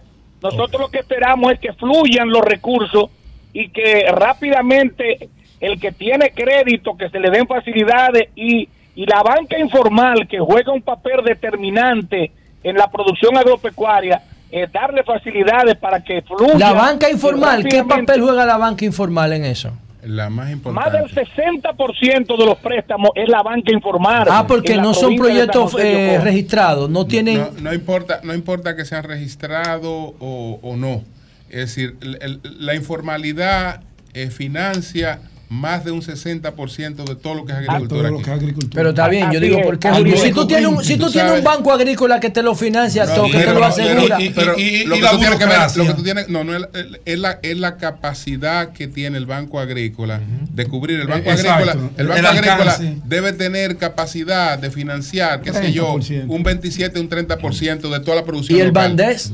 El- eso- No, porque eso ese no es para agricultura. Eh, eso sepa. Es en agricultura. otro- Tiene en un fondo eso de no es- 3 mil eso no es millones para la Eso no es agricultura. agricultura, lo tiene, lo tiene. Tú Tiene un sabes, fondo, sí. tiene un fondo. Sí, lo tiene el fondo. sabes- 3 mil millones. Tú sabes, tú sabes aquí, tú sabes aquí quiénes son los princip- quiénes son de los grandes bancos que, que, que financian la agricultura. ¿Quiénes?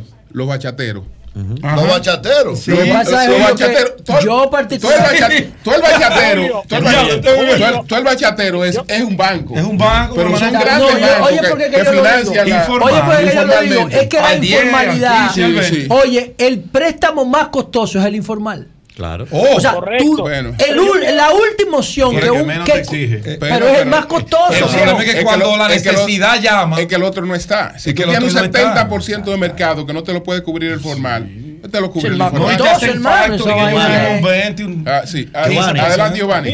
Yo quiero, no es yo tan quiero- fácil. Yo quiero, Sí. yo quiero terminar, yo quiero terminar Sí, no es tan fácil. esta participación con, eh, con, con la información de que el presidente dijo que iba a recurrir a préstamos. Yo creo que en estos momentos no hay que recurrir a préstamos para ir en auxilio de los agricultores. Eso es lo primero. Y lo segundo, lo segundo es que fluyan los recursos rápidamente con brigadas y tenemos la dificultad además de que la mano de obra haitiana está afectando considerablemente a la producción nacional, pero muy en específico en invernadero, donde eh, es significativo. Sí. Giovanni, ustedes señalan que ayer, pero yo vi al ministro de Obras Públicas que estuvo por allá ayer y hoy tú afirmas que va al ministro de la Presidencia. Primero saber, ya ustedes más o menos han cuantificado, saben los metros que tienen definido, ¿verdad? Que está inundado todavía. Saber si ustedes tienen una propuesta ya como sector para hacérsela al gobierno y si la tienen, ¿en qué consiste? ¿Qué ustedes exigen? Mira, eh, justamente es importante eso que plantean, porque en el día de ayer los técnicos del Partido de la Liberación Dominicana y una disposición de la Secretaría de Asuntos Agropecuarios de que se incorporen los técnicos a trabajar, independientemente estén cancelados, que debo decir que el 60% de los técnicos de invernadero en la provincia y en el país están cancelados y están cooperando en las evaluaciones y en el día de hoy y mañana se, tendremos números ya ya concretos para presentarlos al gobierno y que se determine rápidamente Giovanni. eh, las acciones contundentes. Giovanni, pero hoy allá, hoy allá, no hay brigadas ayudando con el tema del drenaje, de la limpieza que, que ustedes están reclamando hoy, porque ayer fue el presidente y fueron varios funcionarios. Hoy no están las brigadas allá. En lo absoluto, en lo absoluto. Estamos, estamos haciendo la sugerencia de que, que, se, que se coloquen las brigadas en el día de hoy. Pero debo decirle que las brigadas son urgentes Pero, Giovanni, en los invernaderos y en los cultivos. El Ministerio de. Agricultura tiene una dirección regional que se subdivide en lo provincial, que tienen equipos, manejan recursos de manera Oh, pero- independiente. Claro, pero Oye, yo- porque yo- esa maldita yo- brigada yo- no han llegado. Pero Giovanni dirigí, bueno, yo no, Giovanni. Giovanni no- era viceministro de Sí, Agricultura. era de Sí. agricultura, no, de, Eh, eh. no de la defensa civil. A- adelante, No, de agricultura. Adelante, Giovanni. Allá yo conocí a Giovanni. Con- con- concluir que lo mismo que, que, que pudieran hacer con las brigadas de los invernaderos, también hay que hacerlo con las brigadas en los plátanos del país. El plátano ha sido uno de los cultivos más eh, devastados en, la, en el Cibao y en la parte del sur y necesita urgente las brigadas para accionar y sacar de los escombros a estos, eh, estas cantidades de plátano que debo decir, y esto no, es, esto no es una buena noticia que voy a decir, debido a los ataques de la de los ataques de enfermedades que hemos tenido, debido a la cantidad insuficiente que se ha sembrado, debido a las bajas temperaturas que hemos tenido, que vamos a tener a partir de ahora, y a este, y este y esta depresión, esta, estas aguas, vamos a tener muy pocos plátanos en el país y van a seguir caros.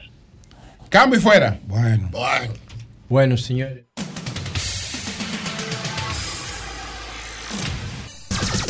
Son 106.5. caso que se había reportado justamente aquí, eh, poco después que ocurrió, que fue eh, la familia que iba por la carretera del noroeste, Ah, la caray. carretera de Samaná, que fue arrastrada. Entonces, Imagínense ese momento. Una psicólogo, eh, Rubí.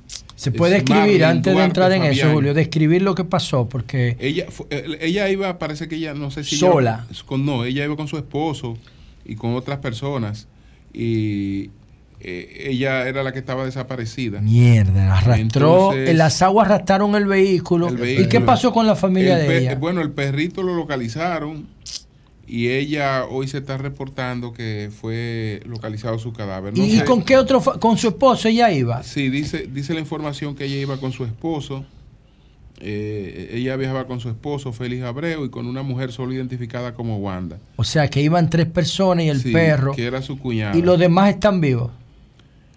No sé si los demás están vivos. ¿no? Eh, Porque no, se ha report- no se había reportado muerte en la autovía de No, oye, cuando nos lo reportaron, no- no- lo que nos dijo, creo que fue el esposo, O sea, que hay que asumar es que, que habían logrado salir, 33. que habían logrado salir, pero en el momento en que se llevó la jipeta, la única que no pudo salir fue que no ella. pudo salir fue ella. Ah, los otros Que se ¿A qué, de la, a, qué, a qué altura de la autovía de Samaná fue eso? Él nos dijo que fue en el cruce Esa es la carretera con- más cara del Yuna. planeta Tierra. Donde hay, donde hay un, donde hay un. Por el Yuna, cerca río. Sí, Sí, pero fue el Yuna, pero llegando a a Anagua. Que estar sí, punto crítico. Llegando a Anagua. Después del tercer peaje. Sí.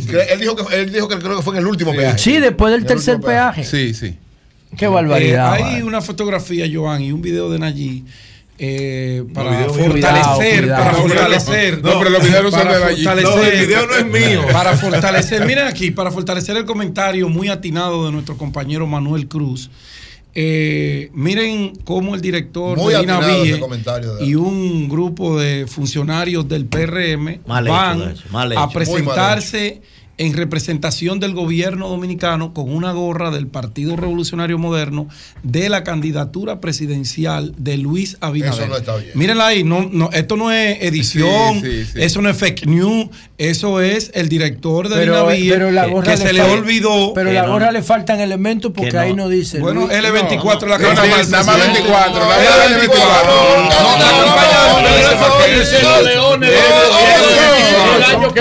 no, Ahí lo dice ganó. No, no, o sea, no una ah, boleta. Ah, no, no, pero voy a verlo en la valla de Víctor Castro. Así que dice la valla de Luis. Ese es Víctor Castro. Víctor Castro. Pero habla. La verdad que da pena que un hombre como Víctor Castro, que habla como él habla, eh, se actúe de esa forma. Pero ni un politiquero de calle 24.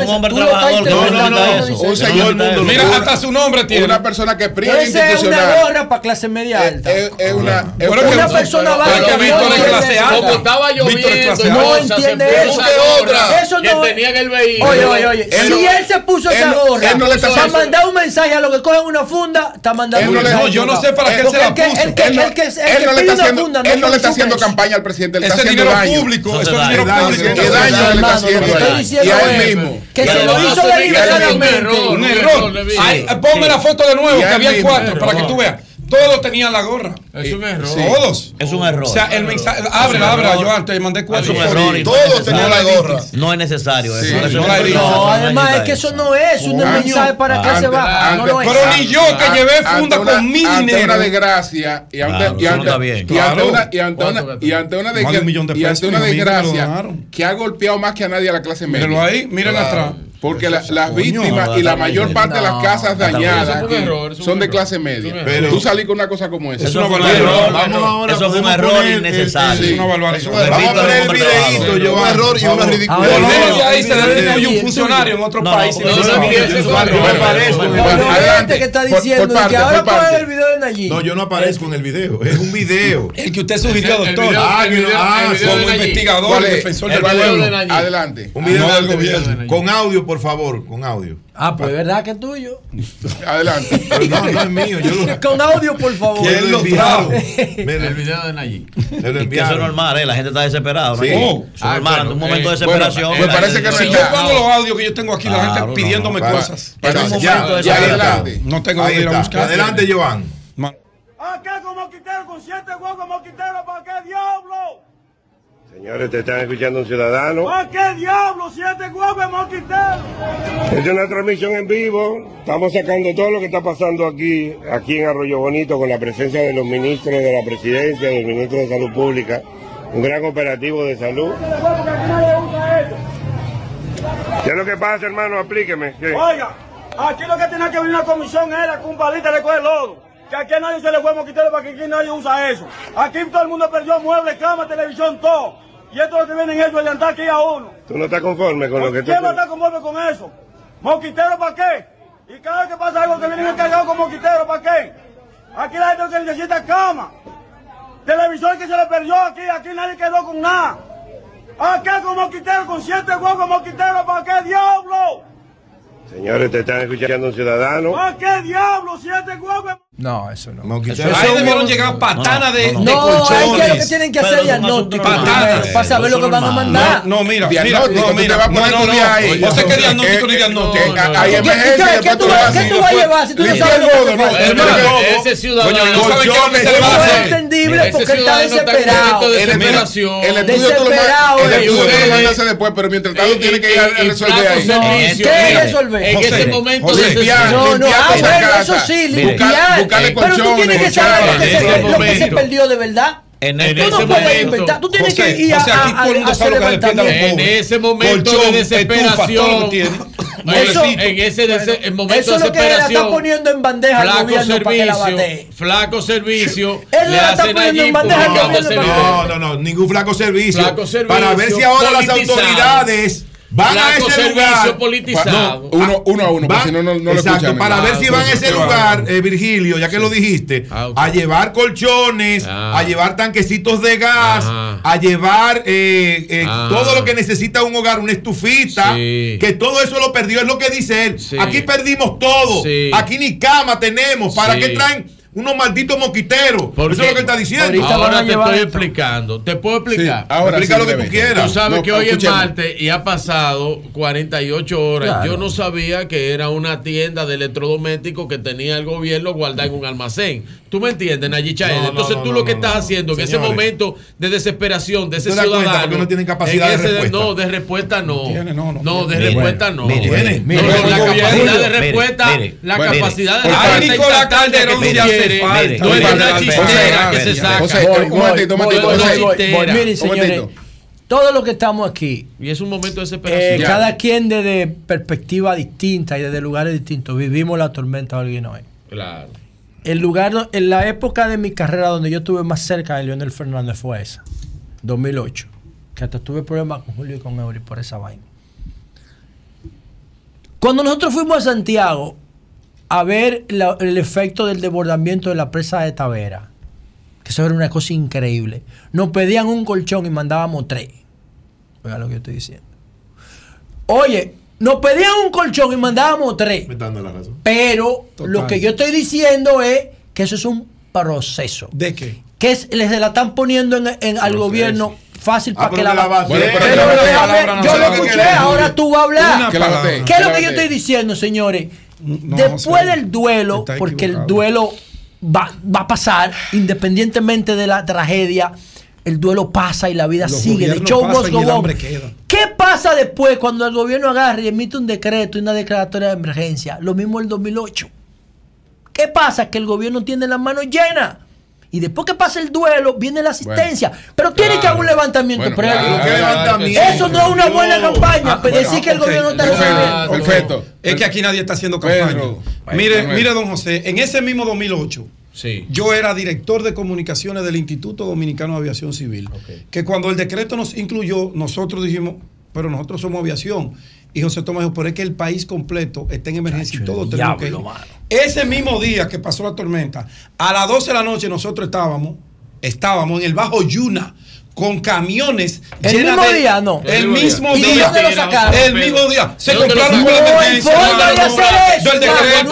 Se resolvió. No, hermano. Tiene crédito. Se supone que el pues. plan social debe estar. Debe estar. Oye, oye, oye. Para terminar. Diez días después de la tormenta Olga, que fue la segunda, aparecieron un paquete de cadáver okay. enganchado no en los árboles. Va Manuel. Pero, después. Pero José, Manuel, José, Manuel, esos colchones están los suplidores ávidos de que se los pidan. ¿El colchón en qué si se fue la casa? Pero ven acá, estamos finalizando la temporada. Ver, un colchón eso no se justifica. Negligencia. Manuel, y ahí terminamos. Vamos con adelante, Manuel. Primero que eso es un acto natural. No, no hay que justificar nada. Eso es un acto natural de desesperación. Eso es entendible. Oye bien. Primero, hay que recordar que no estamos hablando del Gran Santo Domingo de noviembre pasado. Es una emergencia nacional. El gobierno está con el plan social. Aquí mismo entrevistamos a doña Yadira nosotros. Yo le pregunté en qué consistían los KIPS. Desde anoche, oye bien, ¿eh? Yo mm. mismo, a través de unos amigos, estoy metido en una cañada en los girasoles dando cosas.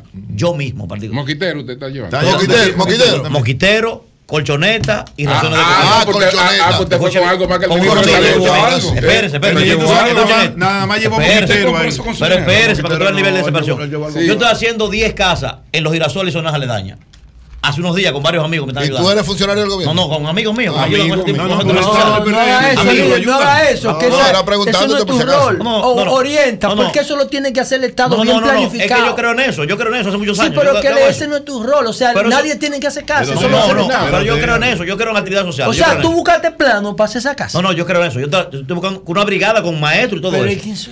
No, no, pero yo, te yo que hay otra vez ahorita. Oye, no, no, aquí me llama Celine Méndez. Espérate, espérate. Y me escribe, no, nada más. Pero déjame escucharlo. Uno aparte. Yo lo escuché. No, no, pero nada más para que tú veas. Entonces, ahora yo tengo el tema. El AONU está haciendo una lista. De que a esa gente se le fue todo. Y yo comparto con ustedes el criterio. Mira que yo comparto el criterio del maestro. En este momento hay que agilizar eso. Claro.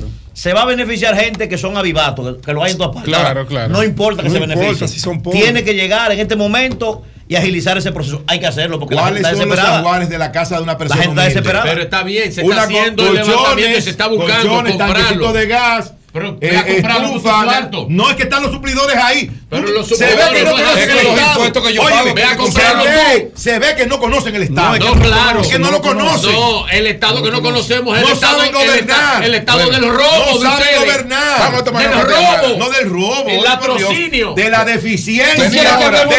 Buenos días, adelante. Buenos días. Eh, buenos días. Eh, estoy llamando desde la ciudad de New York. Sí. Para decirle, soy un admirador de José La Luz, María Elena y Jonathan. Se está cayendo la. Actualmente admiro al señor nuevo que acaba de entrar al programa. Gracias, maestro. Manuel Cruz. Muchas gracias. Gracias, gracias, gracias señor nuevo Manuel Cruz. Buenos días, adelante. Tiene buen gusto, Buenos días, Martínez Pozo. Adelante.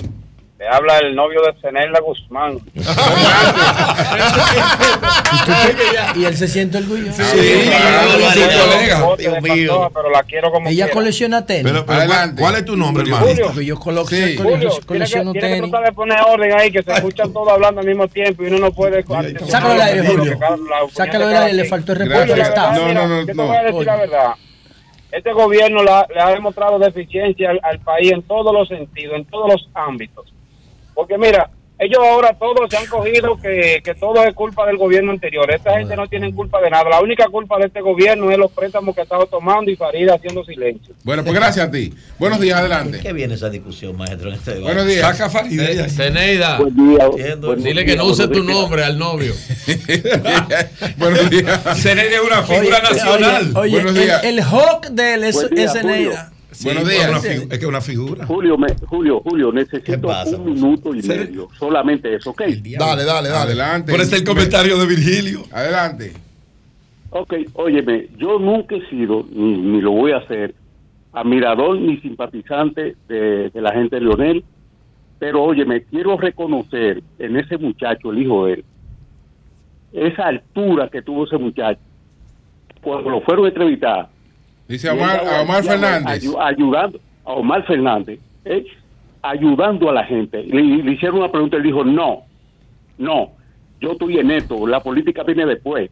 ¿Qué diferente a, a, al gusano que tiene el PLD como, como candidato. No, no, espérate, no, pero, como, sí, ya, no, sí, no, ya no, no, no, lo dejes que diga, no, está bien. ¿Y a quién fue? ¿Por qué le dice Gustavo? No, buenos días, buenos días. No, pero usted lo llevó, usted lo llevó al mismo plano que, usted está.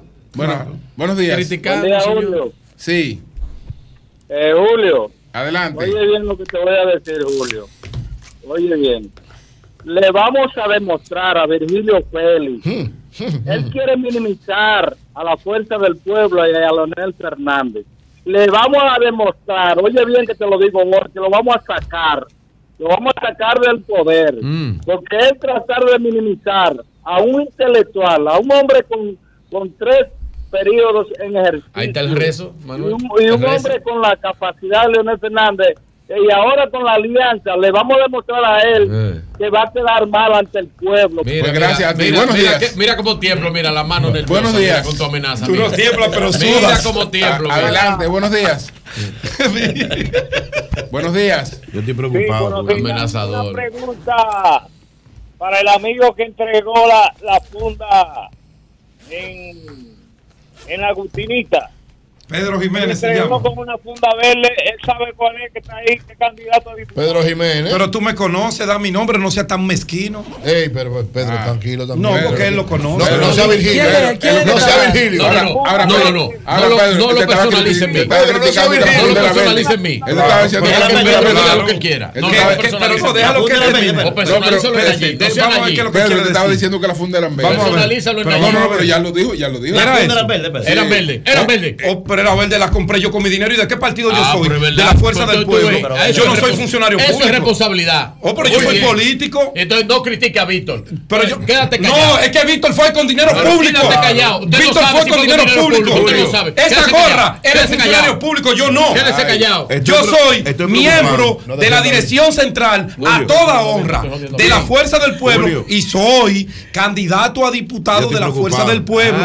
Y yo fui y yo fui primero que todo el mundo y lo he hecho siempre. Estoy muy preocupado. A darle una mano amiga a gente necesitada con mi dinero. Y la funda verde no, la, no la venden, hay que mandarla a hacer. No, yo la tengo esta porque yo soy candidato. Hay que mandarla. Pero yo soy candidato y yo tengo 20 mil fundas ahí. Pero ya pero dijiste, no se compra en supermercado. No, eso hay que mandarlo a hacer. Lo que es igual no es ventaja. ¿Qué tú encuentras en mi comando de campaña? Fundas verdes, gorras verdes etiquetas verdes. Botella de agua con etiqueta verde. Yo soy. Mira, y, y yo no Julio. puedo esconder mira, eso. Que la gente quiere papel verde. Mira, ¿y oh. qué tú ves? Yo estoy muy preocupado. Etiqueta verde. Adelante, porque no, yo no veo. Don Julio, yo estoy, muy preocupado. De verdad que sí. ¿Por estoy oh, este. sumamente, sumamente preocupado. ¿Por qué? Sobre todo eh, para el año que viene, para el 2024. Sí, sí, sí. Sí, porque a partir de mayo sí. del 2024 vamos, vamos a perder dos miembros de este staff. Vamos a perder. A José Lalu y a Virgilio que han dicho que si la alianza gana, Ay, coño, yo, yo que no al, otro día, al otro día, ellos se van de aquí. Sí, Julio lo ayuda. No, no, porque Entonces, yo le he pedido a José que no, que no, haga eso. No, pero, no, no, es eso, porque es un, un, poquito más extremo, que si Luis no gana en primera vuelta. Ajá, diablo, eso, es lo que eso es primera vuelta. Ellos han ido un poquito más extremo. Y yo no quiero perder a mis compañeros. Ellos están tan nubilados que se arriesgan de una forma tal que yo estoy preocupado. No se vayan, muchachos, no se vayan. Lo que pasa es, oye, No te vayas. Eh, oye lo que dijo Julio, ellos dijeron que si Luis no gana en primera vuelta, si, queda en primer lugar, aunque no se vaya en primera vuelta y pierda en segunda, ellos se quedan. Ah, ah bueno. Buenos días, Buenos días. no me interprete. Buenos días. Buenos días. Adelante. El arreglista del año. Digo, le busqué, la, salida. Después de durar 16 años, volvió a la oposición. es ah, duro. Adelante. Eh, yo lo entiendo. Ileana desde este Maimón Bonda. Hola, Ileana. Ay, Maimón, Maimón Sí, esa es Ileana. ¿Cómo está eso por allá, Ileana? ¿Cómo estás, Manuel? Por Hola, aquí está todo bien, gracias a Dios. Hubo muchas inundaciones porque estamos cerca de muchos ríos. Sí. Pero gracias a al gobierno, a las ayudas, nos han mandado la, los comedores económicos para que las personas de de escasos recursos, por lo menos tengan su comida calientita y nos la mandaron por una semana. Ileana, ¿Sí? ¿Cómo, ¿cómo, ayúdame aquí? Que a veces, tú sabes, yo la edad ya me va afectando. Eh, cuidado, eh, ¿cómo, cómo, que se llama el senador? Ya, no, no, no, de, de, ten cuidado, no, olvídate Héctor Acosta, Pero tú te llamas Ileana. Tú no eres Ileana. Yo quiero hablar con mi amiga Ileana, que no distingue con su llamada. Buenos días, buenos días. Ileana nos distingue con su llamada. Y mira cómo Buenos días, que por ahí viene Hugo. Buenos días él es buen cantante, pero senador. no, no, bueno, mi hermano, te un abrazo. Siento voto de simpatía hacia él. Ay, qué pero a la vez quiero hacerle una pregunta. Vamos sí, adelante. Yo que no hay inflación y yo lo digo por mí mismo. ¿Cómo? Yo en mi casa le, enviaba a mi mujer 2.500 dólares. Ahora tengo que enviarle 4.000 dólares y no dan que tengo que mandarle un adicional a mi hijo para que pague la universidad. Porque lo que le mando ya no le dan. Entonces, ¿a qué se le llama esto? Ay, Virgilio. Ay, Virgilio. Respondan, Virgilio. No, no, no fue a José Calderón. Ah, pero, ah, José, pero no, bueno. Buenos días. Ellos son del mismo equipo. Sí. Buenos días. ¿Quiénes son ellos? Adelante. No, no. A mí sáqueme de ahí, maestro. Buenos días. Buenos días. No, él fue crítico. Él es justo. Julio, a que me Se está acusando, se está acusando. Eh, usted tiene que ser humilde. Dani le está pidiendo ah, ah, disculpas. Ese Franklin. Eh, eh, no, ese Dani, Dani. Franklin, Yo le acepto la disculpa a Dani. Coño, Dani, amigo tuyo, y lo maltrataste sin necesidad. No se está oyendo bien, Dani. Ellos se sienten bien cuando Virgilio hace su comentario. Ok. Pero Virgilio. Ah, pues, y Queremos ver ahí Lionel el presidente. Ah, está bien, no hay problema, Dani. Estamos con Lionel. Está bien, Dani, okay. Está bien, Dani. Y ellos, y ellos, y ellos se ríen porque no creen que Luis gane en primera vuelta. Está bien, es por eso, no es por, no es por lo otro. Ellos están como el país. es por tu deseo que se ríen. Dani, Dani. Es por tu eh, deseo. Te acepto la disculpa. Sí eh, Cuidado. y, te, y te voy a decir algo. No, no, no, no Él- él- estás Dani, es oyentes. sonámbulo, porque él llama como soñando. Eh, Él ofende a los ¿Tú oyentes. estás Buen- durmiendo, buenos días, buenos días. Lea, llegaron los Buen colchones. día, buen día. Adelante. Allá, a la casa, pues ya. ¿dónde La está? funda verde que llega aquí también al sol. Dime, hermano, dime, hermano. Oye, una cosa. Yo ahorita no le han llegado. Aplaudir en estos momentos al presidente de la República es como que los pollos, los puercos y la vaca estén aplaudiendo al carnicero. Ey, ey, no. No, no, no, no, no, no. No se aguanta. Bueno, No, porque- gracias, gracias. La cosa está difícil, pero no tanto. Va- vamos a despedirnos con otra, no con esa. pero Buenos días, adelante. no, pero- dura. Con otra, con otra. Sí, Sí, con otra. Yo Más suave, interesante. vamos con una más suave. Vamos, vamos a escuchar a la gente. Más suave para el presidente. Buenos hay- días. No, hay gente que, que como que la Pero, lluvia, pero, la, carnicero lluvia, del pueblo. la lluvia, Oye, eh, está bebiendo, ron blanco Ay, la gente. Sí, adelante. este Eh, con esta llamada- Piedra Blanca. Ah, Piedra Blanca. ah, pero- Ah, pues son vecinas. Blanca. Sí, es de. Maimón y Piedra Maimón. Blanca. Provincia Espérate. Monseñor Noel. Ma- Sí. Adelante. De- en medio de una situación. ¿Cuál es tu nombre? ¿Cuál es tu nombre? No, no, espérate, deja que ya. Esperanza. Ah, Esperanza, Esperanza. Ileana, Esperanza. Ya, dale, Qué dale. bien. Dale, dale. Adelante. Dale. En medio de una situación tan lamentable que en usted, a todo el país, el gobierno ha sido efectivo dando ayuda y yendo personalmente a visitar a las personas Así es. afectadas para solucionar todo Que le lo molesta. Lee bien. que afecta el país. Bien. Mira, está leyendo Bueno, bien. buenos días, adelante. Buenos días. Por Piedra Blanca que se entra Maimón, ¿verdad? Sí. Sí. Yo le iba a preguntar a Esperanza algo, pero Buenos no me días. deja. Me tiene agarrado aquí. ¿Y usted dónde es? Pero entonces termina mañana la Yo, estaba- yo soy de Sabana Grande de Goya, pero estoy llamando del Bronx. Al Del Bronx. Adelante. Ah, ok. Adelante. Ok, yo lo primero. Ay, pero si dejara no escuchar a uno. No, no, adelante. te escuchamos. Te escuchamos. Adelante. Ok, mire, lo primero es que en vez de estar politiqueando tanto, dar más ayuda. Eso de que, que la funda, que aquí, que vengan aquí a Estados Unidos, para que vean que cuando un gobierno reparte algo, Trump, todo el mundo tiene su gorra del partido. Y eso no quiere decir nada.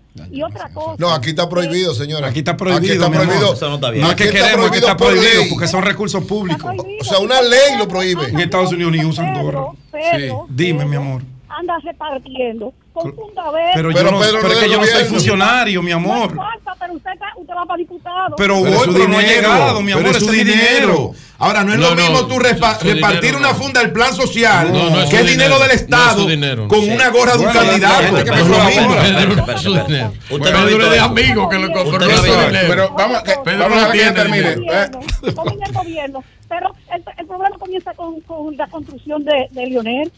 ¿eh?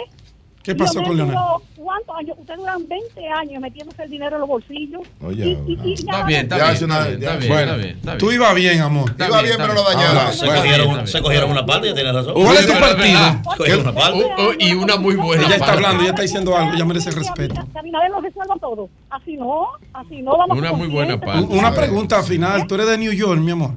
Este es el brote. No, No, yo, no. yo soy de Sabana Grande Goya, pero vivo en el Bronx. En el Bronx, New York. Un saludo a todos allá. La oposición Un- se está haciendo está bien. De, de, de la- de lo que está pasando. Ahí sí, pero ahí- sale el número de- eh, New York. Está bien, mi amor, pero una última pregunta ya, porque tú es que casi nos Se vamos. fue la luz. Se fue la Se luz fue la luz otra vez aquí. en este Eh, paisaje. mi amor, ¿y, y cuál es tu Dígame. partido? Mi partido, el PRM. Ah, Ah, bien. Eres una mujer honesta. Era.